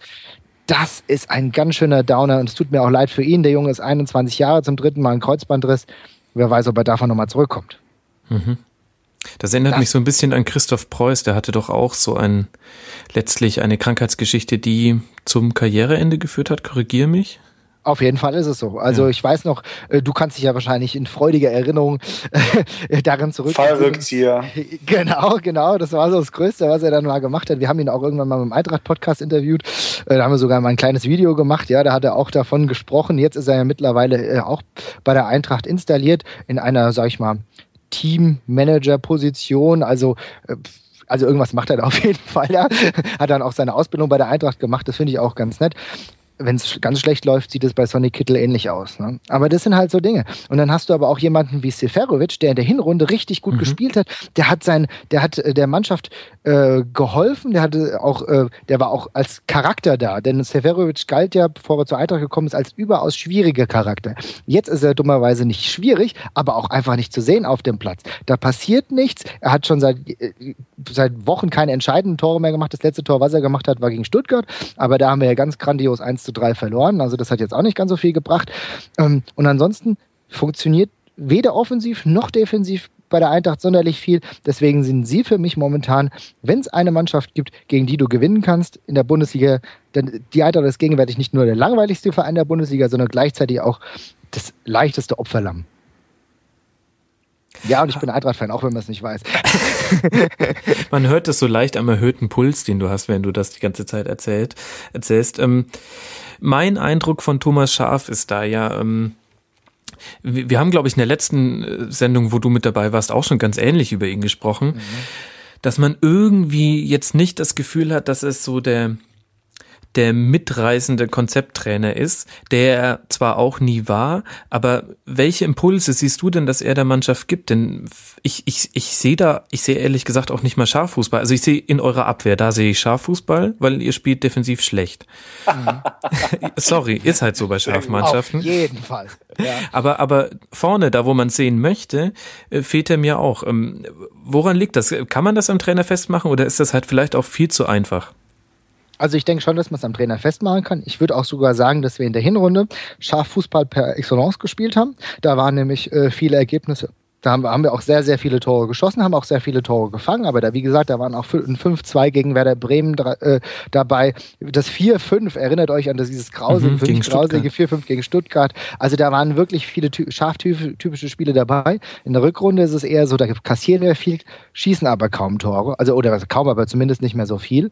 Ähm, und das, das ist genau der Punkt. Eine Handschrift von Thomas Schaf ist gegenwärtig bei der Eintracht leider nicht zu erkennen. Das sieht so aus wie bei jedem, jedem anderen random Trainer. Und ich sag dir mal eins, da könntest du auch, äh, da hättest du auch, was weiß ich, Skippe will ich jetzt nicht sagen, aber äh, ja, also das wäre jetzt zu schlimm, ja, auch wenn der jetzt schon wieder äh, der geht Zeit ganz wieder gut von Bruchhagen, Gerücht, Gerücht, ja, ja, genau. Äh, Bruchhagen hat ihn ja wieder in den Mund genommen letztens, ja, also da war ja auch wieder was ganz komisches. Aber du siehst keine Handschrift. Das Einzige, was ich bei Scharf sehe, ist, dass gewisse Spieler aus unglaublichen Gründen, aus Gründen, die ich nicht verstehen kann, einfach nicht herangezogen werden, obwohl sie fit sind und obwohl die anderen Mannschaftsteile auch sehr, sehr schlecht besetzt sind und äh, schlecht spielen. Für mich Johannes Flum zum Beispiel. Ihr erinnert euch dunkel, mhm. der Spieler er war mal beim SC Freiburg, hat dort ordentlich gespielt, ist zur Eintracht gekommen und der Junge ist jetzt mittlerweile wirklich fit. Und es gibt keinen, der im defensiven Mittelfeld bei der Eintracht wirklich mal für Stabilität sorgt. Hasebe probiert es einigermaßen, bei Medjevic klappt es kein Stück. Und trotzdem bekommt er keine Chance. Und da gibt es andere auch. Und, das ist das Einzige, was ich sehe, dass er eine gewisse Antipathie bezüglich irgendwelchen Spielern hat. Aber dass sich irgendwas entwickelt, sehe ich leider nicht. Und für mich wäre es zum Beispiel so, die Eintracht hat jetzt schon seit, ja gut, 36 Punkte haben wir jetzt schon eine Weile. Und da hätte ich doch gesagt, weißt du was, probieren wir mal äh, ein paar Situationen. Wir haben ja einige Jugendspieler, einige junge Spiele, die könnten wir doch mal für den für, Verlauf der Saison, fürs Ende der Saison mal hineinstellen, um zu schauen, ob die es in der Bundesliga irgendwie packen. Es gab den Joel Gereski, der hat sich jetzt verletzt, der Kinsom jetzt auch wieder verletzt, aber es gibt ein paar. Äh, Luca Waldschmidt ist nach einer langen Verletzung wieder zurückgekommen, eine der wenigen Hoffnungen im Offensivbereich bei der Frankfurter Eintracht. Ähm, aber da passiert auch zu wenig, abgesehen davon, dass Thomas Schaf zumindest bei der Eintracht so gut wie nie wirklich auswechselt. Das fällt mir immer auf. Aber man muss auch sagen, ihr habt, glaube ich, seit November kein Heimspiel verloren. Ja, das ist, aber bist, machst du den Satire-Twitter-Account bei der Eintracht? Genau das habe ich nämlich heute gelesen. Ja, das ist schön, dass wir, dass wir kein äh, Heimspiel verloren haben, aber, aber das ist halt auch blöd, wenn wir dann so dusselige äh, Spiele dann aber auch wieder aus der Hand geben. Äh, mich ärgern ja noch nicht mal die Heimspiele, das ist ja so. Aber ich denke, äh, überlege, Freiburg haben wir 1-0 geführt, verlieren 3-1. Ähm, wir haben 1-0 äh, 1-0 geführt in Stuttgart und verlieren auch wieder 3-1. Mainz genau das gleiche was mich ärgert, ist, dass wir die Möglichkeit hatten, wirklich was zu erreichen. Und natürlich, wahrscheinlich werden wir nicht jetzt absteigen. Okay, äh, vielleicht habe ich das ein bisschen überspitzt gesagt. Wir werden wahrscheinlich nicht absteigen. Aber Fakt ist, dass nach der Hinrunde so viel mehr möglich war. Und wir haben eben schon über das Schneckenrennen der, Bund, äh, der Europa League Schneckenrennen gesprochen. Da wäre so viel möglich gewesen. Und wir haben trotz Führung oft einfach selbige hergeschenkt und stehen jetzt da, wo wir äh, eigentlich nie hätten stehen müssen, hätten wir die Sachen mal konsequenter ausgespielt. Und das ist für mich auf eine Sache zurückzuführen. Ich glaube, die Eintracht hat, und das sage ich schon seit vielen Jahren, und es fällt mir wieder auf, so eine Mentalität der Mittelmäßigkeit. Und das mhm. ist genau das, was ich über Jahre hinweg bei der Eintracht sehe. Und das zeichnet sich jetzt wieder aus. Das hat einen kurzen Ab es gab einen kurzen Aussetzer, als die Eintracht europäisch gespielt hat. Und da meine ich auch im Speziellen nur die Euroleague-Saison, weil die Bundesliga-Saison äh, gleichzeitig war auch kacke. Aber das war das einzige Mal, wo du ein Gefühl gehabt hast, da, da will man mehr. Selbst, selbst als wir aufgestiegen sind mit einem teuren Kader, sind wir nur Zweiter, nicht Erster geworden. Und das zeichnet sich über die ganzen Jahre schon hinweg. Und das können wir jetzt auch nicht ändern. Weil es gab die Möglichkeit. Guck dir an, Augsburg mit 43 Punkten. Ja? Äh, Werder Bremen mit 42. Aber die haben noch mehr den Biss, weil Werder Bremen stand ganz woanders und die, die klopfen gerade an. Und mhm. das ärgert mich halt. Dass die eine viel schwierige Position haben und haben es jetzt auf Platz 7 geschafft und wir dümpeln einfach weiter rum, weil es ja irgendwie egal ist. Wir haben jetzt schon 36 Punkte, kann uns eh nicht mehr wirklich viel passieren. Das, was ich gerade sage, ist genau das, was ich an der Körpersprache der Eintracht-Spieler gegenwärtig sehe. Ja, man muss nur mal die sechs Punkte aufaddieren, die ihr gegen den VfB Stuttgart, ja, ihr hört richtig, den VfB Stuttgart ja. liegen habt lassen. Äh, addiert die drauf, dann äh, seid ihr auf Platz sieben äh, mit 42 Punkten. Äh, das ist vielleicht symptomatisch, dass ihr dem VfB, dem aktuell Tabellen 18. sechs Punkte geschenkt habt. Ja, und, und, nicht, und nicht nur gegen den. Wie gesagt, da sind so viele Spiele dabei, Mainz und ähm, hier Köln. Wir haben in Köln haben wir 4 zu 2 ver äh, verloren, 2 zu 4 verloren. Wann hat Köln in dieser Saison schon mal vier Tore geschossen? Genau, nur gegen die Eintracht. Nur gegen die Eintracht. Da ist das möglich. Ja, ja überhaupt hatten sie doch da vorher in den Heimspielen keine Tore geschossen. Das war ja. auch dieses Sensationelle am Spiel. Ja, das zeigt dir, in welcher Verfassung die Eintracht im Endeffekt ist. Defensiv sieht es halt auch insofern schwierig aus. Du hast mit Ka äh, Trapp jemanden, dass der Junge überhaupt verlängert hat. Da muss man allen Leuten in Frankfurt auf die Schulter klopfen, wie sie das hinbekommen haben. Vielleicht haben sie ihm, was weiß ich, versprochen, ja. Vielleicht haben sie ihm gesagt, äh, das ist gar nicht die Eintracht, die sieht ganz anders aus. Wir holen bald einen Magier, der verwandelt in einen anderen Club oder so. Keine Ahnung, wie sie es geschafft haben. Denn äh, das ist jemand, der die Qualität ganz klar nach oben treibt. Aber ansonsten wir haben immer und jeder von euch spricht immer kontrovers über Zambrano. Aus dem Zambrano, der wenigstens kontrovers, aber Spiele vielleicht auch noch entschieden hat, eine gewisse Bissigkeit, eine gewisse ich sag mal, ein gewisses Liederformat hatte, das ist mittlerweile auch nur noch ein Dummtreter, ja, und das ist auch jemand, der überhaupt nicht mehr ähm, das ist ganz dramatisch im Endeffekt durch die ganzen Vertragsverzerrungen. Es gab ja immer dieses Gespräch, dass er verlängern soll und da hat er sich so ein bisschen geziert und dann war er plötzlich in Mailand, weil da gab es ja die Gerüchte vielleicht zum AC und so weiter und so fort. Im Endeffekt, was er jetzt seit mehreren Spielen, wenn er spielt, auf die Ketten bringt, das sieht nicht so aus, als ob er überhaupt mit dem verlängern müsste, weil Bundesliga-Format hat das auch nicht. Und wenn du dir die anderen Innenverteidiger anschaust, sieht es leider ähnlich aus. Und das zieht sich halt in allen Mannschaftsteilen, aber gerade in der Defensive wird es halt auch sehr ja, offensichtlich, was halt zur Folge hat, dass wir unglaublich viele Gegentore kassieren. Da hilft halt auch Kevin Trapp manchmal nicht. Mein Gott, man kann eine gewisse Emotion doch erkennen in deinen Worten. Ja. Da muss ich jetzt aber dann doch noch mal kritisch auf die Bremse treten, ein bisschen, weil du ja, sagst, ähm, der ganze Verein ist so mittelmäßig und ähm, ihr seid halt sehr schnell mit, mit Ergebnissen zufrieden. Und ich finde, man kann das aber auch ins Gegenteil verdrehen und kann sagen, ihr habt eine Seriosität wieder zurückgewonnen, die ihr halt traditionell eigentlich nie hattet, bis Heribert Bruchhagen die Finanzbremse reingetreten hat und zwar so dermaßen schmerzhaft, dass es niemandem entgegen konnte. Und kann man es nicht auch so sehen, dass man sagt, obwohl ihr wirklich den wahrscheinlich konservativsten ähm, Vorstandsvorsitzenden habt, ähm, der die Geldbörse eigentlich nicht mal, wenn er Taxifeld aufmacht, der läuft lieber. Ähm, kann man das nicht auch positiv drehen und sagen, dafür ist es doch eigentlich gut, dass ihr auch nie so wirklich jetzt in großer Abstiegsgefahr wart? Ja, das ist halt, äh, das würde ich genauso unterschreiben. Äh, nehmt ihr Funkeljahre, wo das auch genauso war. Ja, mhm. schön, dass wir uns hier wieder auf Funkel berufen müssen, aber genauso war es. Da habe ich mich sicher gefühlt. Aber Bruchhagen hatte, glaube ich, 2010 noch gesagt, unter meiner Regentschaft werden wir nicht mehr absteigen. Was war? 2011 sind wir abgestiegen, sang- und klanglos. Und das ist nämlich für mich der Bruch, der passiert ist.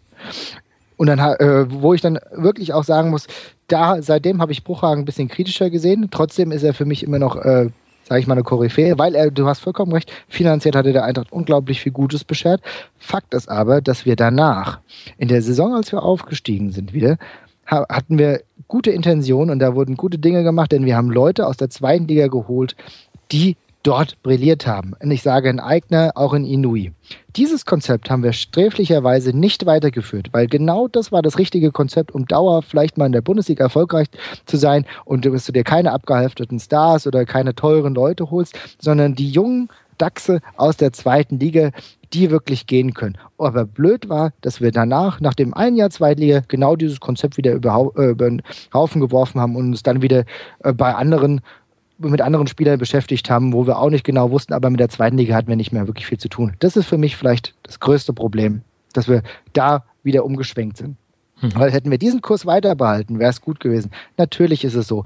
Es gibt eigentlich keinen großen Stress in, im Umfeld der Frankfurter Eintracht. Die äh, Dievenjahre sind im Endeffekt vorbei. Aber du musst eine Chance, wenn du sie auf dem Silbertablett serviert bekommst, so wie in dieser Saison, musst du sie verdammt nochmal nutzen. Und das ist halt diese Mentalität, die ich irgendwann einfordere. Wenn du selbst siehst, dass du in der Hinrunde eine gewisse Qualität ausgestrahlt hast, musst du in der Rückrunde versuchen, die auch nochmal in Punkte umzusetzen. Das ist das, was ich sage. Wenn es dann nicht so, äh, dann nicht sein soll und du dann vielleicht auch ein bisschen Pech hast, kein Problem. Aber mir geht die Bocklosigkeit von vielen Spielern einfach gegen den Strich. Und das ist auch, und das, und das ist halt das Gefühl, was aber von vielen transportiert wird, weil Jan Bruchhagen sagt ja auch, ja, wir haben es ja, wir sind ja eigentlich schon einigermaßen sicher durch. Es wird ja nicht ausgestrahlt von wegen, wir wollen jetzt noch mal mehr, wir greifen noch mal an. Das fehlt mir einfach. Verstehen Sie? Das kann ich schon nachvollziehen. Mhm. Ich, weiß nicht, ich, mir fällt da jetzt die ganze Zeit der FC als so Gegenbeispiel ein. Vielleicht äh, kann da Flo noch mal als, als äh, dritte Meinung mit ins Boot springen, Flo. Ich würde sagen, äh, so, man kann das so sehen wie Marvin von wegen eine verpasste Chance. Man kann aber auch sagen, vielleicht tut's auch gerade dem Verein gut, ähm, da von diesem Fahrwasser wieder ein bisschen wegzukommen und eher so die Köln-Schiene zu finden.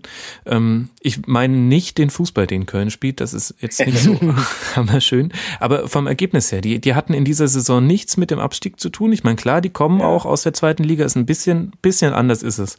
Aber ähm, ich meine, wenn ich mir einfach nur angucke, ähm, die Eintracht hat jetzt 36 Punkte, das war das Endergebnis der letzten Saison. Ja. Ist, ist doch eigentlich also, okay. Also ich weiß halt noch nicht so richtig, äh, wo der Thomas Schaf hin will mit der Eintracht. Und die Eintracht kommt insofern natürlich auch von einer anderen Warte, als dass Köln natürlich jetzt in letzter Zeit wirklich ein Fahrstuhlclub war und jetzt gerade erst aus der zweiten Liga aufgestiegen ist und äh, die Köln-Fans vielleicht nicht so begeistert davon sind, dass äh, das wirklich aktuell der biederste Club oder die biederste Mannschaft der ganzen Liga ist, die am wenigsten Spaß macht, aber halt trotzdem irgendwie äh, solide im Mittelfeld steht und halt auch nichts mit dem Abstieg zu tun hat. Äh, aber das läuft bei Köln schon so ganz gut und vor allem auch gesteuert, gewollt so. Also Schmatke wollte das so und Stöger wollten das so. So, ähm, da fällt mir mal der Schmatke ein mit seinem lieber FC-Fan, ganz ruhig, ruhig, ganz ruhig. Und so spielt der, der FC das auch. Und bei Frankfurt, ich verstehe die Frustration äh, eines Fans äh, hinsichtlich der verpassten Chance dieses Jahr. Äh, an und für sich ist es nicht verkehrt, auf Platz 12 zu stehen, aber ähm, mir würde jetzt auch die Zukunft ein bisschen Sorgen machen. Also wer wird da installiert statt Bruchhagen? Finde ich ja mit die spannendste Frage.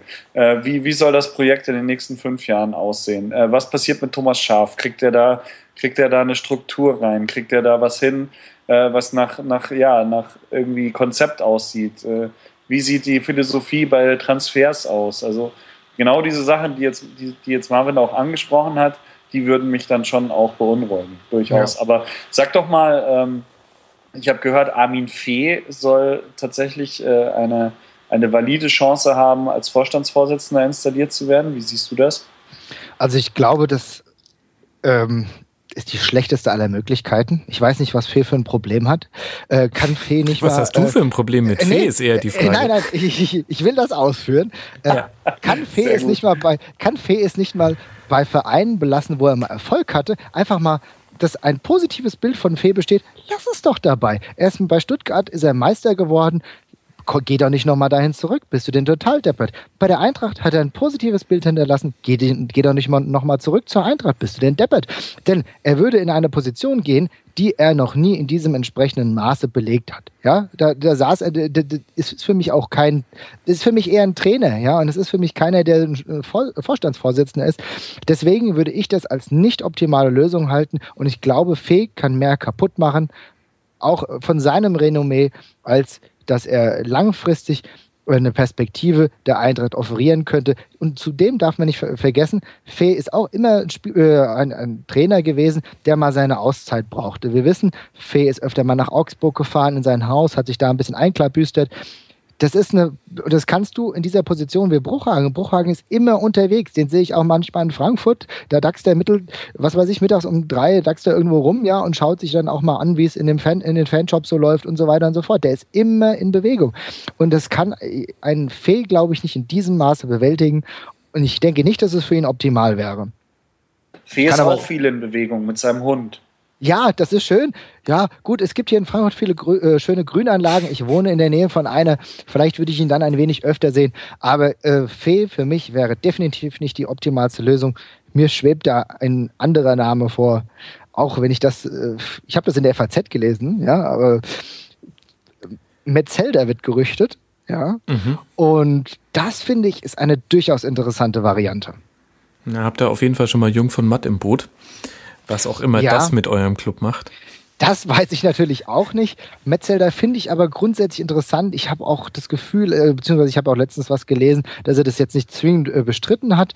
Äh, aber er hat ja auch dieses Ziel, mittelfristig wieder in der Bundesliga Fuß zu fassen. Für mich ist halt Metzelder auch ein relativ smarter Mensch, ähm, der vielleicht auch über genügend Kontakte verfügt, die der Eintracht auch nützlich sein könnten. Das wäre für mich eine wesentlich bessere Option, auch wenn sie gewagt ist. Aber das würde dem Verein auch ein gewisses anderes Bild bescheren. Ja? Denn wie gesagt, Eintracht durchaus ein bisschen bieder. Metzelder als intelligenter, smarter Mensch ähm, vielleicht dann doch äh, in der Lage, der Eintracht mal ein anderes Bild zu geben, würde ich gar nicht so verkehrt finden. Wobei wir interessanterweise da jetzt ja nur über Außenwirkung reden, weil Erfahrung in so einer Position haben sie beide nicht.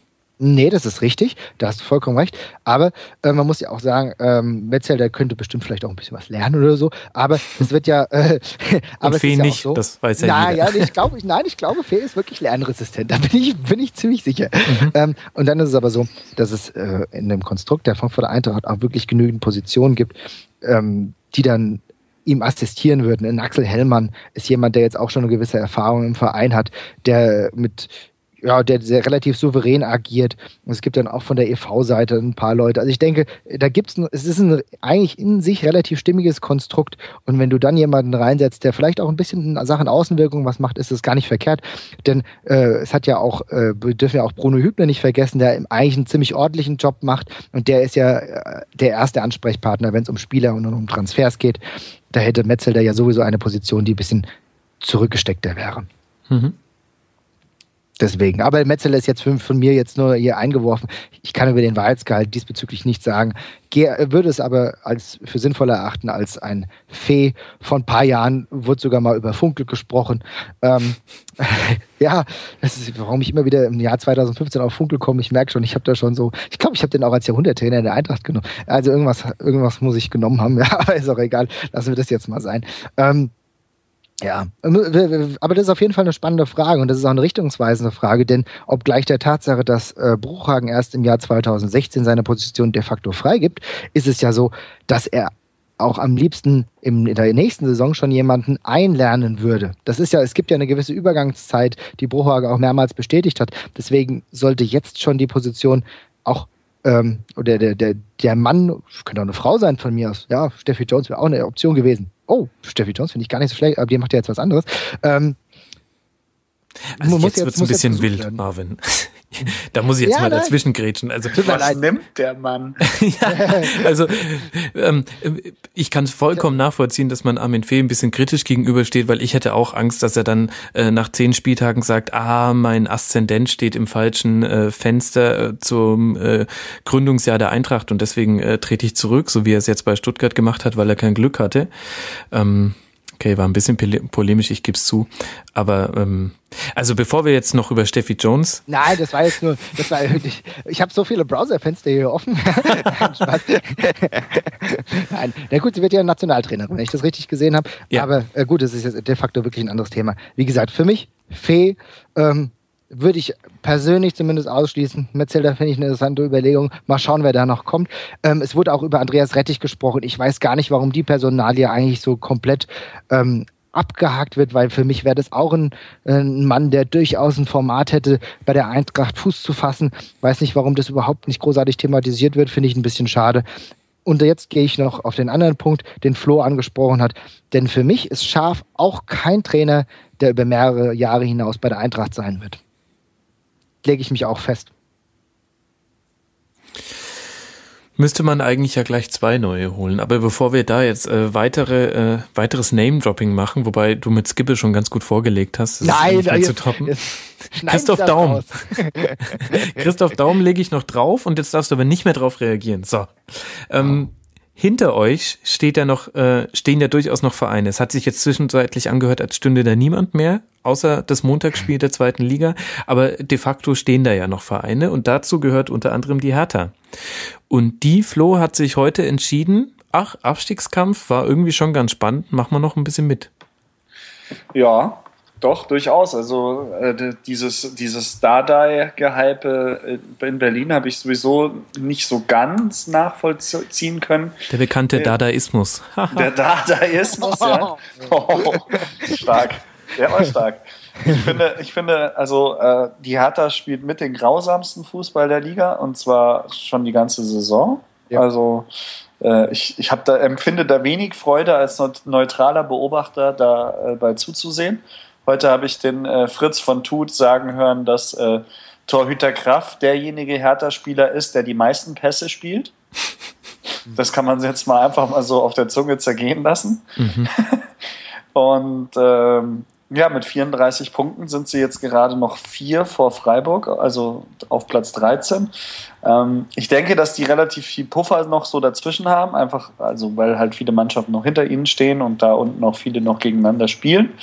Aber so ganz sicher wäre ich mir als Hertha-Fan nun nicht, dass mhm. das gut ausgeht. Also ich muss ehrlich sagen, für mich hängt es auch mit den mehreren Abstiegen zusammen.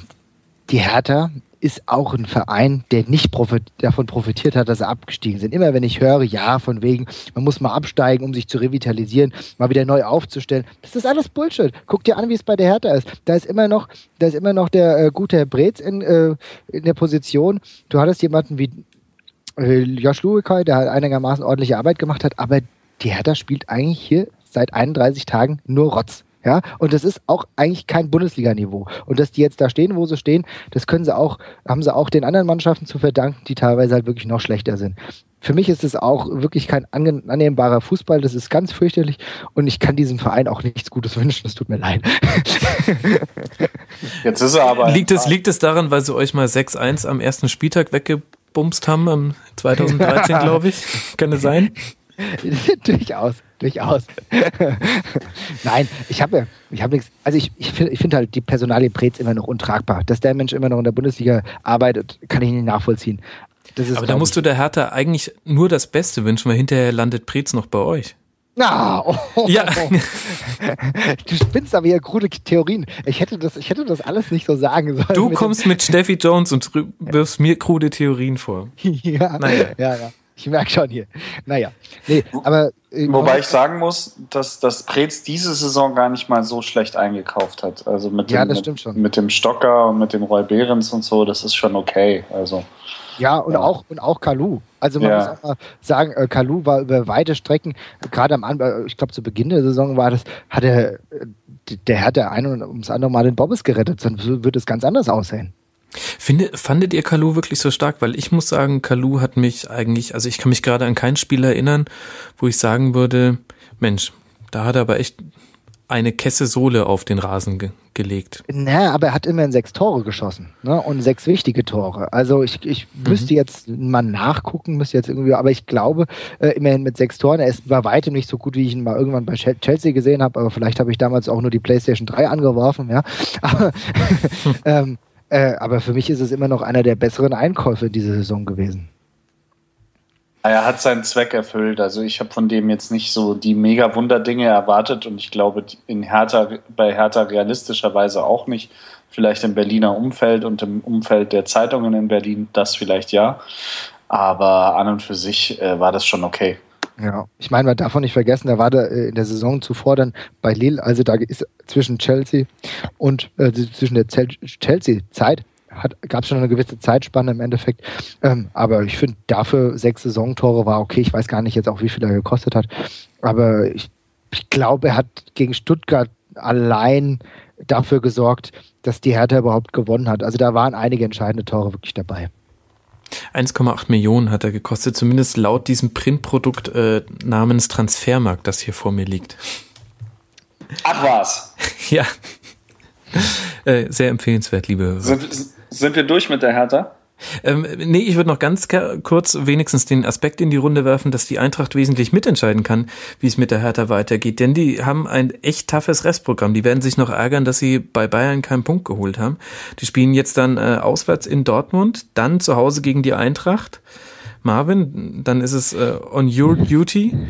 Ähm, ja, und dann auswärts bei Hoffenheim. Das heißt, sie spielen noch bei den Vereinen, ähm, die im Schneckenrennen um die Europa League noch ähm, am meisten leisten müssen.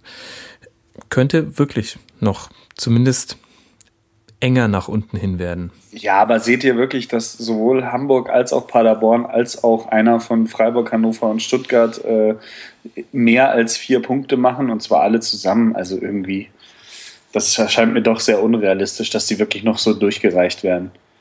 Nee, ich glaube auch, dass sie nicht mehr Relegationen oder sowas spielen müssen und weiter tiefer sowieso nicht. Aber die können schon auf, auf Platz 15 rausgehen aus mhm. der Saison. Und dann bin ich gespannt wiederum, was mit Preetz passiert. Ja. Die Zeit wird zeigen, aber gegen die Eintracht sind auf jeden Fall drei Punkte drin. Also ich denke, spätestens dann so, sollten sie sich gerettet haben.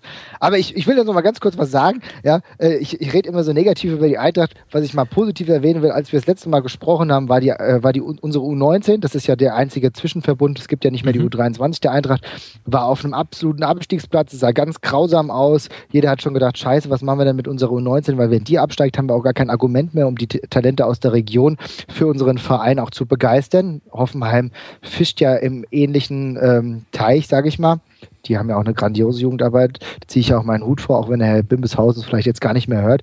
Ähm, da bin ich aber froh, dass äh, Schur, der Mann, der Wunderheiler von der Frankfurter Eintracht, so, schon oft, oftmals gerettet, äh, da das, äh, das, das, den Trainerposten bekommen hat und jetzt die Eintracht äh, bzw. die U19 in sichere Gefilde bewegt hat. Ich glaube, ein Spieltag vor Schluss haben wir, glaube ich, drei Punkte Abstand auf, auf, auf, die Abstiegsplätze. Da wird wahrscheinlich nicht mehr wirklich viel passieren. Da bin ich sehr froh. Das ist durch, äh, durch die Bank positiv, denn die Rückrunde war grandios. Und äh, das ist ganz wichtig für den kompletten Verein. Denn äh, nachdem du kein Bindeglied mehr hattest, war es ganz wichtig, dass die U19 in der Bundesliga bleibt, um noch einigermaßen attraktiv zu sein. Also ich will mit was Positivem in Sachen Eintracht rausgehen und habe da einen guten Ansatzpunkt gefunden da will ich jetzt auch dann gar nicht mehr nachstochern, nicht, dass das dann doch wieder Nö. sich noch verdreht. Dann lass mal, wenn wir eh schon bei Positiven sind, noch über Gladbach sprechen, die eben 2 zu 1 in Berlin gewonnen haben und damit jetzt Platz 1 in der Rückrundentabelle belegen. Und zwar mit einer fantastischen Bilanz, muss man wirklich sagen. Zehn Siege, drei Unentschieden, nur einmal verloren und 22 zu 7 Tore. Die spielen einen wirklich guten Ball in der Rückrunde. Ja, auf jeden Fall. Also Hut ab, äh, auch vor allen handelnden Personen dort ähm, dass die wirklich konsequent es geschafft haben von der Mannschaft, äh, die im Keller war vor, ich hole jetzt ein bisschen weiter aus, vor drei, vier Jahren, äh, sich zu einem soliden Club in der Bundesliga, der nichts mit dem Abstieg zu tun hat, dann den nächsten Schritt zu einem soliden Europa League Club, der zwischen Platz vier und sieben, sage ich jetzt mal so als Saisonziel rechnen kann, zu einem Club, der jetzt in den Top drei mitspielen kann und das zwar vollkommen zu Recht. Also wirklich Hut ab. Ich bin äh, großer Freund, ein großer Fan von der Arbeit von Max Eberl. Ich finde das ganz großartig, wie der das dort macht. Ähm, der ist vielleicht nicht der charismatischste Sportdirektor oder Manager der Liga, aber er ist mit Sicherheit einer der fähigsten. Und äh, Lucien Favre, ich war heute ganz überrascht, als der Futurno und Taxis sagte, dass der der älteste aktive Trainer in der Bundesliga ist. Kann das sein überhaupt? Mhm. Ähm, ähm, dass der halt auch echt, ich, ich mag den total gerne. Ich finde seinen Fußball klasse. Ich, ich finde, der, der, dass der auch ein sehr, sehr großartiger Trainer ist. Und äh, vor Gladbach kann man nur alle Hüte ziehen und man muss wieder gucken, wie das jetzt wird, wenn Kramer weg ist, wenn Kruse höchstwahrscheinlich weg ist. Das ist halt dieses Los dieser Mannschaft. Ähm, aber ich glaube, Eberl plant eben auch damit, nicht, also nicht umsonst gibt es diese, diese äh, Ausstiegsklauseln in den jeweiligen Verträgen und er hat einfach auch eine Plansumme dann, mit der er, mit der er rechnen kann. Er muss sich nicht irgendwie ewig in, soll ich den verkaufen oder nicht, sondern es ist klar, wenn ich den Spieler XY, dann kriege ich die und die Summe und mit der und der Summe muss ich halt jetzt was Schlaues machen. Ähm, das ist, glaube ich, schlauer als immer so dieses, was jetzt bei Gündogan auch war, so dieses, bei, bei Dortmund stehst du jetzt in der Zwickmühle, verkaufe ich ihn jetzt oder behalte ich ihn nochmal? Äh, diese Frage stellt sich halt dann bei Eberl nun mal nicht und äh, er ist da sehr pragmatisch und äh, kriegt, macht, das, macht das in meinen Augen sehr gut. Und Gladbach hat jetzt aber noch ein relativ knackiges Restprogramm, glaube ich. Also die spielen gleich noch gegen Werder, gegen Augsburg, also von Positionen her und eben gegen Leverkusen. Also nur gegen Mannschaften, äh, die im internationalen Geschäft auch mitmischen wollen. Ähm, mal schauen, wie es ausgeht. Ich, ich würde mir wünschen, dass Gladbach äh, eben in die Top 3 kommt und dann auch äh, in der Champions League fix ist und nicht wieder so eine Zitterpartie hat, dass man nicht weiß, wen kriegt man dann in der Champions League Quali, weil man jetzt nicht so viele Punkte aus dem UEFA-Koeffizienten mitbringt. Und ähm, da würde ich vielleicht Leverkusen eher auf Platz 4 sehen, mit, mit dem Gedanken, dass sie es dann auch packen. Ähm, und würde, würde mir wünschen, dass Gladbach Dritter wird oder so vielleicht sogar Zweiter. Sie haben es ja wirklich in der eigenen Hand. Jetzt zu Hause gegen Leverkusen, das nächste Spiel, da können Sie es im Prinzip fix machen. Es sind zwei Punkte Vorsprung, dann wären es fünf. Dann ist es sogar fix, fällt mir gerade. Nee, fast. Fast ja, man muss ja, man muss ja auch sehen, ich meine, sie haben Bayern geschlagen äh, in München, sie haben gegen Wolfsburg gewonnen, also äh, die, die können auch, die, die können da wirklich auch gut mitmischen, ja. Also das ist eben nicht so ein Team, die hinten alles abräumen, aber für oben reicht es dann doch nicht, sondern äh, die, die können auch die großen Mannschaften ärgern und schlagen. Und äh, das finde ich, finde ich sehr interessant. Mhm. Ja. Meine These, Gladbach wird die Mannschaft sein, die Dortmund in die Europa League schießt, weil sie eben gegen Augsburg und Werder gewinnen werden oder zumindest einen Punkt mitnehmen und Dortmund äh, Eichhörnchen sich das dann schon irgendwie wieder zusammen oder die TSG. Vielleicht aber auch beide. Mal gucken. Dortmund hat halt noch den Pokaljoker, ne? Aber da, das ist halt auch so eine Sache. Die spielen am letzten Spieltag äh, Dortmund äh, daheim gegen Bremen. Die Woche drauf ist dann, wenn mich nicht alles täuscht, dann das Pokalfinale. Äh, oder, oder zumindest in kurzer Verbindung danach, da weiß man dann auch nicht so. Dann hat man so zwei Chancen, zwei Matchbälle, hm, nutzt man den einen oder lieber den anderen. Also schwierige Situation letztlich, aber durch diese ganze Jürgen Klopp-Dynamik hatte ich schon das Gefühl, äh, dass die Wahrscheinlichkeit sehr hoch ist, dass die jetzt äh, den letzten Weg alles gewinnen und wahrscheinlich auch das Pokalfinale gewinnen. Also das traue ich denen auf jeden Fall zu. Dem ist nicht zu widersprechen. Und ähm, man muss sagen, äh, Gladbach hat ein, eine gute Antwort gegeben auf das letzte Spiel, das wir noch nicht besprochen haben. Ein 2 zu 0 von Bayer Leverkusen gegen Bayern. Und jetzt frage ich dich, Marvin, nach der lang, langen Verletztenliste, die wir überall haben, hat, müssen wir da jetzt die Bundesliga dazuzählen, weil sie sich eine Wettbewerbszerrung eingefahren hat? Nee, finde ich jetzt nicht so dramatisch. Also ähm, ich habe das jetzt mehrfach gelesen. Aber angesichts der Tatsache, dass die Bayern jetzt gegen den FC Barcelona spielen, dass da Leute ein bisschen geschont werden, da muss man auch mal Kirche im Dorf lassen. Das ist jetzt nicht ganz so dramatisch. Ich finde, es wird es eher positiv sehen. Ähm, ja, es gibt viele Leute, denen Bayern durchaus kritisch gegenüberstehen, aber ich finde es dann eher schön, dass Pep ähm, Guardiola dem ein oder anderen Jugendspieler die Chance gibt, in der Bundesliga mal äh, ein bisschen Luft zu schnuppern. Das ist, das, eigentlich muss man es eher positiv sehen. Ich könnte jetzt noch fünf Stunden ausholen, dass ich Pep Guardiola immer noch relativ positiv sehe in der ganzen Bundesliga. Aber ähm, das, da würde ich jetzt nicht drauf rumreiten, das passiert. Aber wie gesagt, die Bayern können auch mal verlieren. Die haben auch gegen ähm, äh, gegen Gladbach, als es um mehr als den Scheißegal-Pokal ging, haben die auch schon verloren. Also das kann passieren. Und du hast ja gesehen, äh, Chalanoglu, was für ein Tor das war, oder auch von Brandt. Brandt war gran ganz grandios und er hat auch äh, Bayer Leverkusen einfach auch einen besseren Tag erwischt. Insofern Wettbewerbsverzerrung, das würde ich eher problematisch finden, wenn es um die Positionen unten geht. Ja, man muss ja auch sagen, die haben ja im Pokal schon in Leverkusen gespielt und dort in absoluter Bestbesetzung und das war jetzt auch nicht äh, ein Walkover-Win. Also ja. ähm, und Leverkusen ist eben mit Gladbach auch wirklich so das Team der Stunde. Und insofern war das für mich äh, klar durch die Wettbewerbssituation und auch durch die Verletzten-Situation war Bayern äh, irgendwo ein Pflichtsieg für Leverkusen, muss man schon fast so sagen. Äh, aber den haben sie ja auch echt sehr beeindruckend und souverän äh, mitgenommen. Klar, wenn Mario Götze irgendwann mal sich entscheidet, auch ein Torjäger zu werden, dann geht das Spiel vielleicht anders aus oder sich mal entscheiden würde, äh, mal Seniorenfußball zu spielen statt äh, Jugendfußball. Ähm, aber ja, nee, letztlich ein total guter und mutmachender Sieg für Leverkusen. Ich bin, bin ehrlich gesagt äh, sehr überrascht über die sehr gute Performance von Leverkusen. Ich dachte so nach dem Champions League aus gegen Atletico, das ja wirklich vermeidbar gewesen ist. Mhm. Ähm, und dann auch dieses Pokal, diese Pokalniederlage gegen Bayern, die dazwischen drin kam. Ich dachte eigentlich so, hm, jetzt kann man sich da wieder so ein bisschen in den Bayer Blues so ein bisschen äh, einsummen. Also so, ach ja, was wollen wir eigentlich? Platz drei ist doch auch noch gut. Oder ach ja, gut, wenn es Vierter wird, dann werden wir vielleicht Vierter. Oder ach ja, Europa League ist ja auch okay. So, das dachte ich eigentlich, dass, dass da die Argumente äh, gut da gewesen wären, um da das sogenannte so ein bisschen Eintracht Frankfurt-Modus, Entschuldigung. Ja, ja, genau.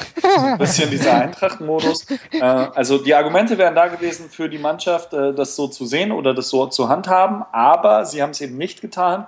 Und ich glaube, da kam auch nochmal die ganz große Stärke von Roger Schmidt zu tragen, dass der halt wirklich auch äh, ein Motivationsmonster ist, also dass der auch wirklich ehrgeizig ist und weiß, wie er diese Mannschaft Spiel für Spiel einzustellen hat, sodass diese, dieser Blues da gar nicht so zum Tragen kam. Und insofern äh, Hut ab, Leverkusen das war echt eine, eine gute Nummer jetzt in der Rückrunde.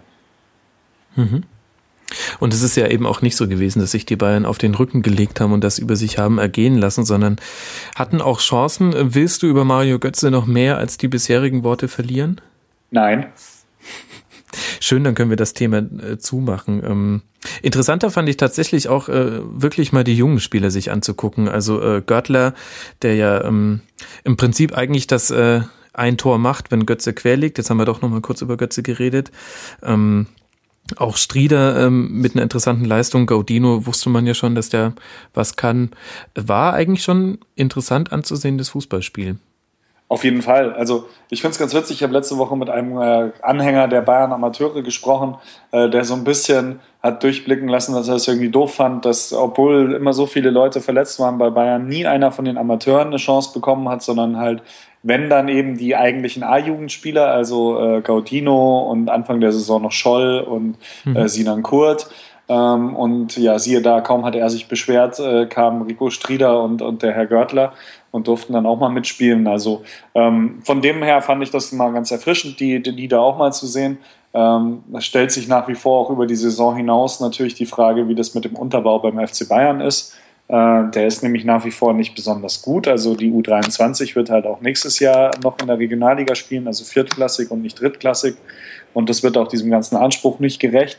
Andererseits werden sie jetzt mit Heiko Vogel eben einen, wie ich finde, sehr fähigen Trainer von der U19 in die U23 beordern, der dann eben das äh, vollbringen soll, was Mehmet Scholl und Erik Ten Haag hintereinander nicht mhm. geschafft haben, nämlich äh, die zweite Mannschaft in die dritte Liga zu führen. Mhm was natürlich auch unglaublich barbarisch ist. Denn man muss schon sagen, der Modus in der vierten Liga ist eigentlich, ich will nicht sagen so Frechheit, aber es ist wirklich äh, ein ganz schöner Ritt. Denn selbst wenn du mhm. Tabellenerster bist, bist du ja nicht automatisch, dann steigst du ja nicht automatisch auf, sondern musst noch mal in eine Relegation gehen. Ja, und dann, und dann gibt es Leute wie Lukas Reder, die da was dagegen haben. Ja, genau. genau. Meine Güte, den haben sie dann aber auch vom Hof gejagt im Endeffekt. Ne? Wo ist der überhaupt? Was macht der? Ist er irgendwo im Kloster? Ich weiß gar ich nicht. Portugal, oder? Ne? Portugal, oder? Soll der nicht Vorstandsvorsitzender von Eintracht Frankfurt werden? Warte, ich schau mal auf Transfermarkt. ja, genau. oh Mann. Wechselwahrscheinlichkeit ja, 1%. ja, genau. Ja gut, also wenn wir jetzt schon über Lukas Reder, den Geächteten äh, der Amateure sprechen, dann, äh, Flo, hätte ich noch gern kurz deine Meinung zu Mitch Weiser, der ja damals auch darauf verzichtet hat, die Relegation gegen Fortuna Köln zu spielen, was, ähm, ich sage mal, nicht so wahnsinnig gut ankam äh, bei großen Teilen der Fanszene. Der zeigt jetzt aber in den Spielen, wo er spielt, und das waren jetzt so einige zuletzt, gar nicht so schlechte Leistungen. Ich bin tatsächlich überrascht. Also äh, ich war bis, bis vor einem Jahr sehr nah an der Mannschaft dran, weil ich noch in München gewohnt habe und von München aus gearbeitet habe. Jetzt bin ich nach Hamburg gezogen und siehe da, plötzlich ist Mitchell Weiser eine Nummer. Äh, ich bin also nicht mehr so nah dran an der Mannschaft oder beim Training dabei, so dass ich jetzt äh, sagen kann, woher es kommt. Äh, ich hätte ihm das nicht zugetraut, bin ich ganz ehrlich. Also ich habe das, hab das nicht für möglich gehalten, dass, dass der nochmal so einen Schritt nach vorne macht oder äh, nochmal wirklich zu einem, zu validen Bestandteil der, der Mannschaft wird und nicht nur die Meisterschale tragen darf, was er, was er vor zwei Jahren machen durfte. Ähm, und also was ich sehe, gefällt mir ganz gut äh, in Ansätzen. Die Konstanz fehlt halt noch. Also der hat da im Pokalspiel gegen Dortmund äh, 30 Minuten richtig gut gespielt und dann waren aber noch 90 Minuten weiter zu spielen. Ich weiß gar nicht, ist der irgendwann ausgewechselt worden. Egal, auf jeden Fall, da, da kam dann nicht mehr so viel. Ähm, letztlich sein Vertrag läuft aus und es wäre jetzt aus Bayern Sicht schon ein bisschen fahrlässig, den einfach so gehen zu lassen. Mhm. Also äh, die können sich durchaus leisten, den noch weiter als, als äh, Kaderplatz 19, äh, Entschuldigung, einfach nochmal mit einem Zweijahresvertrag auszustatten oder ihn dann vielleicht nochmal auszuleihen und äh, also aber ihn jetzt einfach so gehen zu lassen, das, das passt auch irgendwie nicht zu der ganzen Philosophie. Ähm, mal so einen Van Beuten mit 35 den Vertrag auslaufen zu lassen. Ja, äh, mit Pizarro jetzt mit 36, der dieses Jahr wirklich auch gar nicht mehr so wirklich was auf die Kette kriegt, den Vertrag auslaufen zu lassen und zu sagen, da ist jetzt Schluss. Ja, aber bei Mitchell Weiser, also ich denke, man wird sich irgendwie auf eine Verlängerung einigen können und dann äh, muss man gucken, ob man ihn vielleicht verleiht. Hm.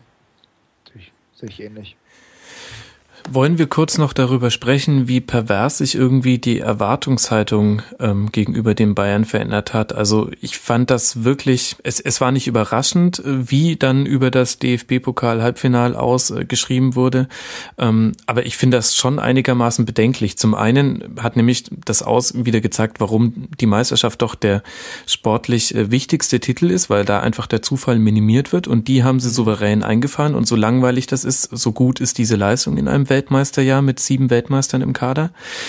Und zum anderen sind sie halt nun mal, mein Gott, im Halbfinale im Elfmeterschießen ausgeschieden. Es sah halt maximal dämlich aus. Okay, passiert. Ist Leverkusen auch passiert. Ähm, ich habe mich übrigens gefragt, was passiert wäre, wenn einer der Atletico-Spieler so eine Kehlaussage gebracht hätte, aber das ist ein anderes Thema. Ähm, und also sie stehen in beiden Pokalwettbewerben im Halbfinale und trotzdem wird zum Teil ernsthaft darüber diskutiert, ähm, ob Pep gehen muss oder ähm, ob er der richtige Trainer ist, ähm, sollte es jetzt auch gegen Barca schieflaufen. Das ist doch, das ist doch Wahnsinn. Also es gibt aus meiner Sicht irgendwie, Entschuldigung, äh, da zwei Facetten. Die eine ist, wie andere Leute auf den FC Bayern blicken und die an, äh, andere, wie die Bayern-Fans und die, die Bayern-Verantwortlichen auf den FC Bayern blicken. Von außen kann ich es niemandem verübeln und es ist auch ganz klar, äh, die fanden das einfach äh, mal toll, dass der FC Bayern sich mal wieder in irgendeiner Form äh, aus dem Tritt hat bringen lassen.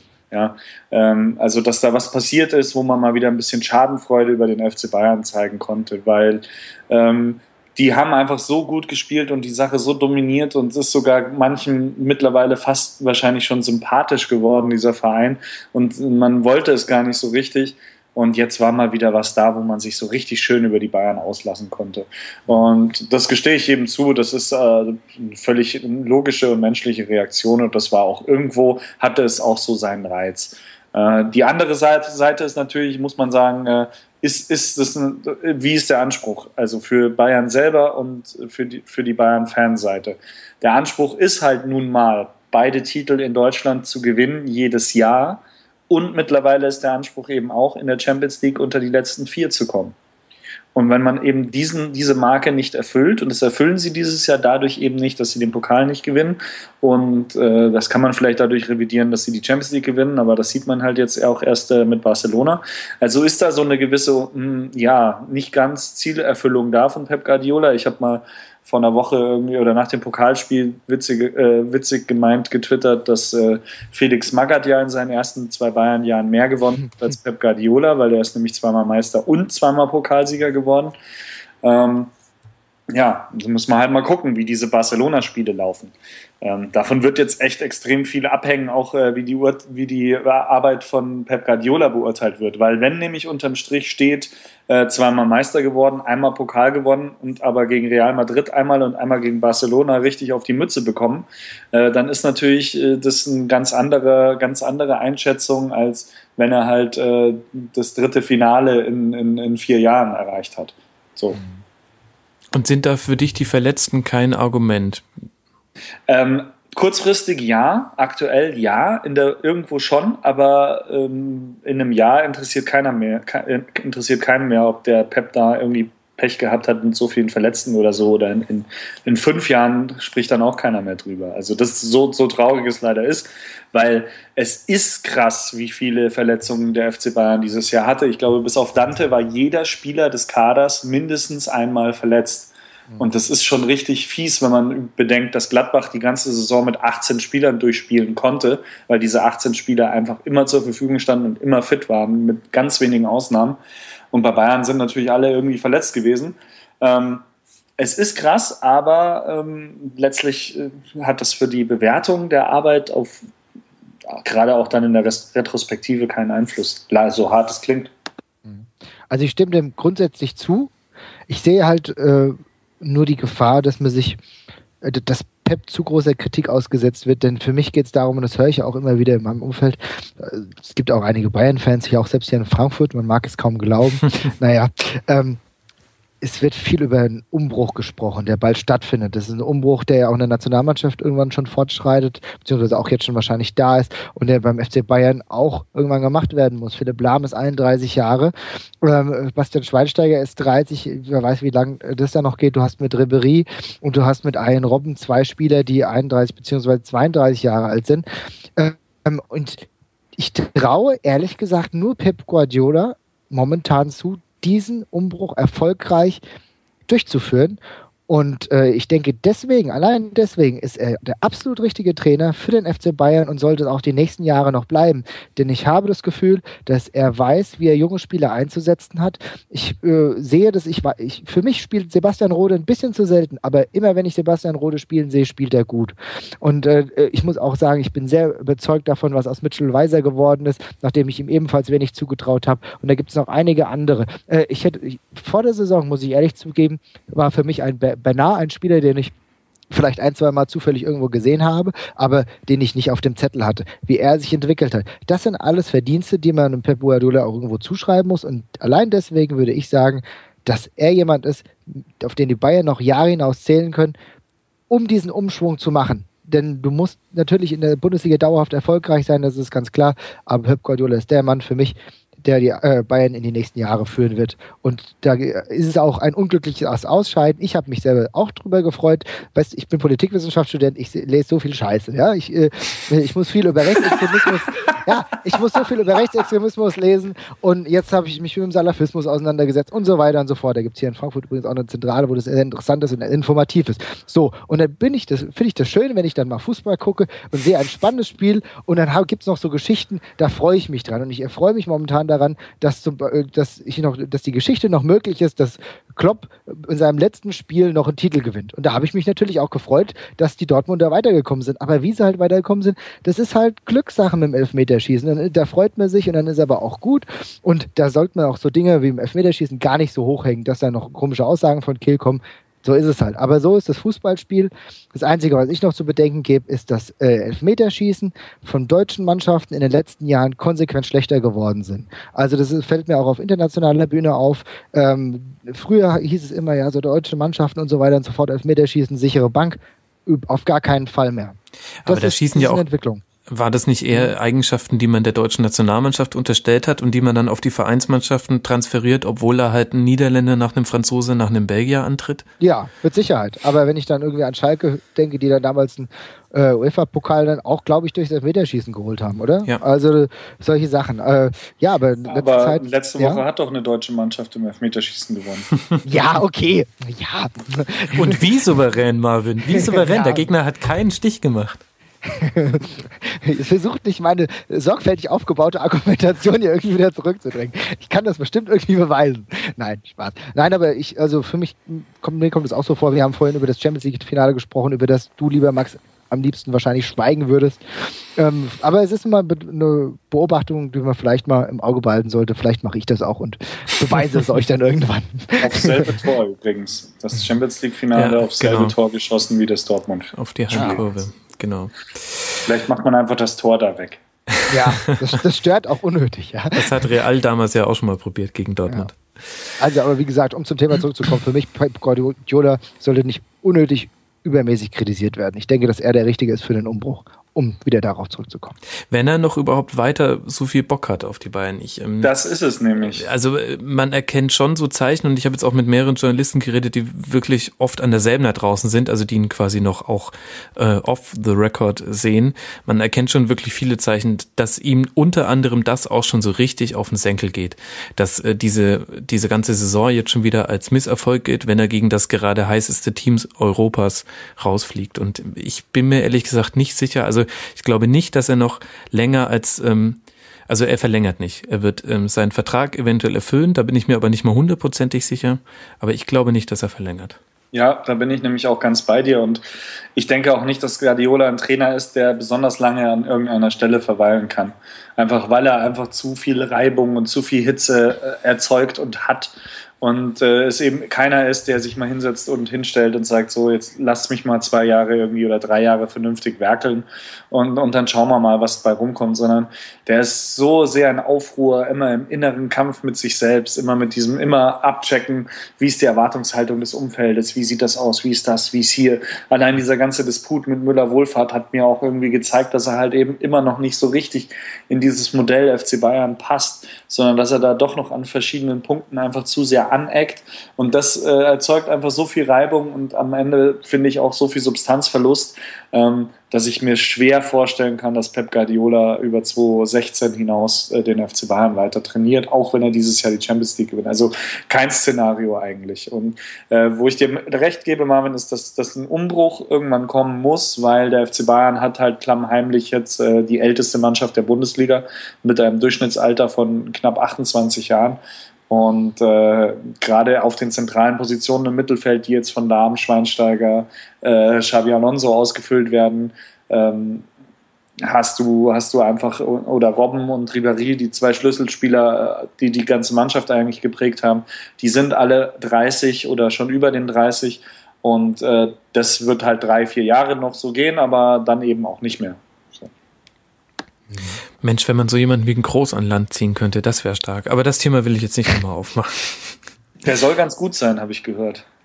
Ja, und ähm, würde meiner Meinung nach toll zu Bayerns Spiel passen. Also man kann sich sch schwierig vorstellen, ähm, aber ja. ähm, doch, doch. Ja, interessante glaube, Idee. Interessante mhm. Idee.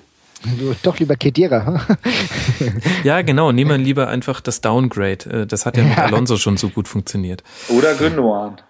Oder Gündern. Wobei, das, oh Gott, das, das ist aber ein interessanteres Thema, finde ich, Flo. Also wenn du da jetzt noch drüber sprechen willst, ähm, also Gündogan war meiner Meinung nach derjenige, der vor seiner ähm, schlimmen Verletzung ja. ähm, Schweinsteiger fast in der Nationalmannschaft ersetzt hätte. Ja, letztlich äh, ist er, glaube ich, auch ein Spielertyp, der gut passt. Ich weiß halt, ich kann seiner medizinischen Akte nicht, nicht so richtig trauen, beziehungsweise weiß nicht, wie das äh, wie das so weitergeht mit ihm, wenn da nochmal was mhm. kommt mit dem Rücken, mhm. ob er dann wieder ein Jahr ausfällt. Also ich denke, da wird sich auch jeder seine Gedanken drüber machen, der ihn verpflichten möchte. Ähm, meine Informationen besagen, dass er relativ äh, einig mit, mit Man United ist. Und äh, also ich kann mir ehrlich gesagt auch nicht vorstellen, dass der FC Bayern wirklich im dritten Jahr in Folge äh, sich halt ein, ein, ein, ein Herzstück des, von Borussia Dortmund unter den Nagel reißt. Ähm, ich fände es schon sehr perfide und äh, ich glaube, Uli Hoeneß würde dann auch irgendwann abwinken und sagen, nee, Leute, das können wir jetzt einfach nicht machen. Das ist, das ist zu, das ist zu gefräßig irgendwie, aber.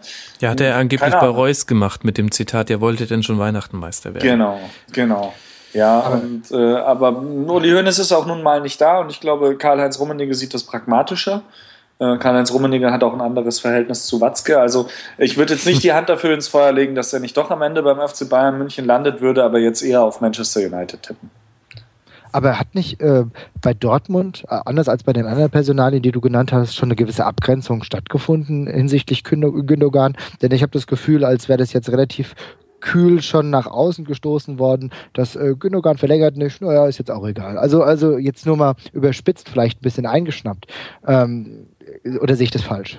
Ja, das schon, aber das muss ja nicht zwangsläufig dazu führen, dass er dann beim FC Bayern landet, oder? Nö, das nicht. Nee, nee, das nicht. Aber, aber es nee. soll, also der Dortmund hat klar gemacht, äh, wir machen, wir verlängern oder er verlängert nicht mit uns und deswegen ja. durch die Blume werden wir ihn jetzt auch verkaufen, damit wir halt noch ein bisschen Geld kriegen. Genau, ne? also es wäre auf jeden Fall eine andere Emotionalität, als wie es jetzt zum letzten beim Götze-Transfer oder so war. Mit Sicherheit, klar. Das, das schon, aber dennoch unterm Strich bleibt äh, Bayern würde wieder einen von Dortmund wegrufen. Mhm. Und ja. also, weiß nicht. Kann ich mhm. mir jetzt gerade nicht vorstellen. Nee, kann ich mir auch nicht vorstellen. Ich denke auch eher, dass Richtung England. Naja. Wir werden es sehen. So, ihr zwei, wir haben, glaube ich, die längste Folge der Rasenfunkgeschichte aufgenommen, was passend ist, weil wir bei, in der letzten Woche die kürzeste Folge der Rasenfunkgeschichte aufgenommen haben und da das Feedback bekommen haben, viel zu kurz. Deswegen gehe ich jetzt einfach mal davon aus, wir haben äh, unsere und das unseren Hörern geliefert, was sie, was sie hören wollten. Und äh, bedanke mich ganz herzlich bei euch beiden. Zum einen äh, Flo Bogner von transfermarkt.de bei Twitter als @flopomuk unterwegs. Ja, vielen Dank, war nett. Und zum anderen Marvin Mendel vom Eintracht Frankfurt Podcast. Hört da bitte rein, der ist wirklich gut. Ähm, bei Twitter als @marv 2.0 und alle Zahlen sind als Zahlen geschrieben. Vielen Dank, hat mich gefreut, dass ich dabei sein konnte. Flo war wie immer gut mit dir. ja, ich gebe das zurück. Und auch der Herr Bimbeshausen hat äh, ja. mich sehr begeistert, weil er wirklich sehr viele, also man, man kriegt ja von Hoffenheim nicht so viel mit, muss man sagen. Da gibt es ja auch irgendwie keine Zeitung oder nur eine und die schreiben alle mit, mit Fernbrille. Also, nee, das fand ich sehr interessant. Ja, auf jeden Fall. Dito, er hat übrigens auch vorhin uns noch im Chat geschrieben, äh, dass äh, Lukas Räderer tatsächlich bei Vitoria Setúbal in Portugal spielt. Und er hat 13 Mal sogar in der Startelf gestanden, in der ersten Liga in Portugal. Hut ab. Tja. Dafür reicht es halt dann doch. Ja, ähm, auch auf die Ferne hin nochmal auch vielen Dank an Julian, äh, war wirklich sehr interessantes Segment zu Hoffenheim. Wir werden auch in der nächsten Woche übrigens wieder auf äh, Vereine gucken, die wir jetzt in den letzten Wochen nicht so im Programm hatten. Ähm, wenn mich gerade nicht mein Gedächtnis täuscht, dann werden wir in der nächsten Woche mit einem FC-Fan die Sendung bestreiten und mit Jonas Friedrich von Sky. In diesem Sinne lohnt es sich auch nächste Woche wieder einzuschalten. Folgt uns bis dahin gerne auf Facebook und Twitter. Hinterlasst uns gerne positive iTunes-Rezensionen. Das hilft uns sehr. Und ja, ihr könnt ja auch mal Feedback geben, ob das jetzt die richtige Länge war. Wenn ihr jetzt aber alle schreibt kürzer, dann frage ich euch nicht mehr nach Feedback. In diesem Sinne, bleibt sportlich, schöne Woche. Wir hören uns am nächsten Sonntag. Bis dahin. Ciao. Tschüss.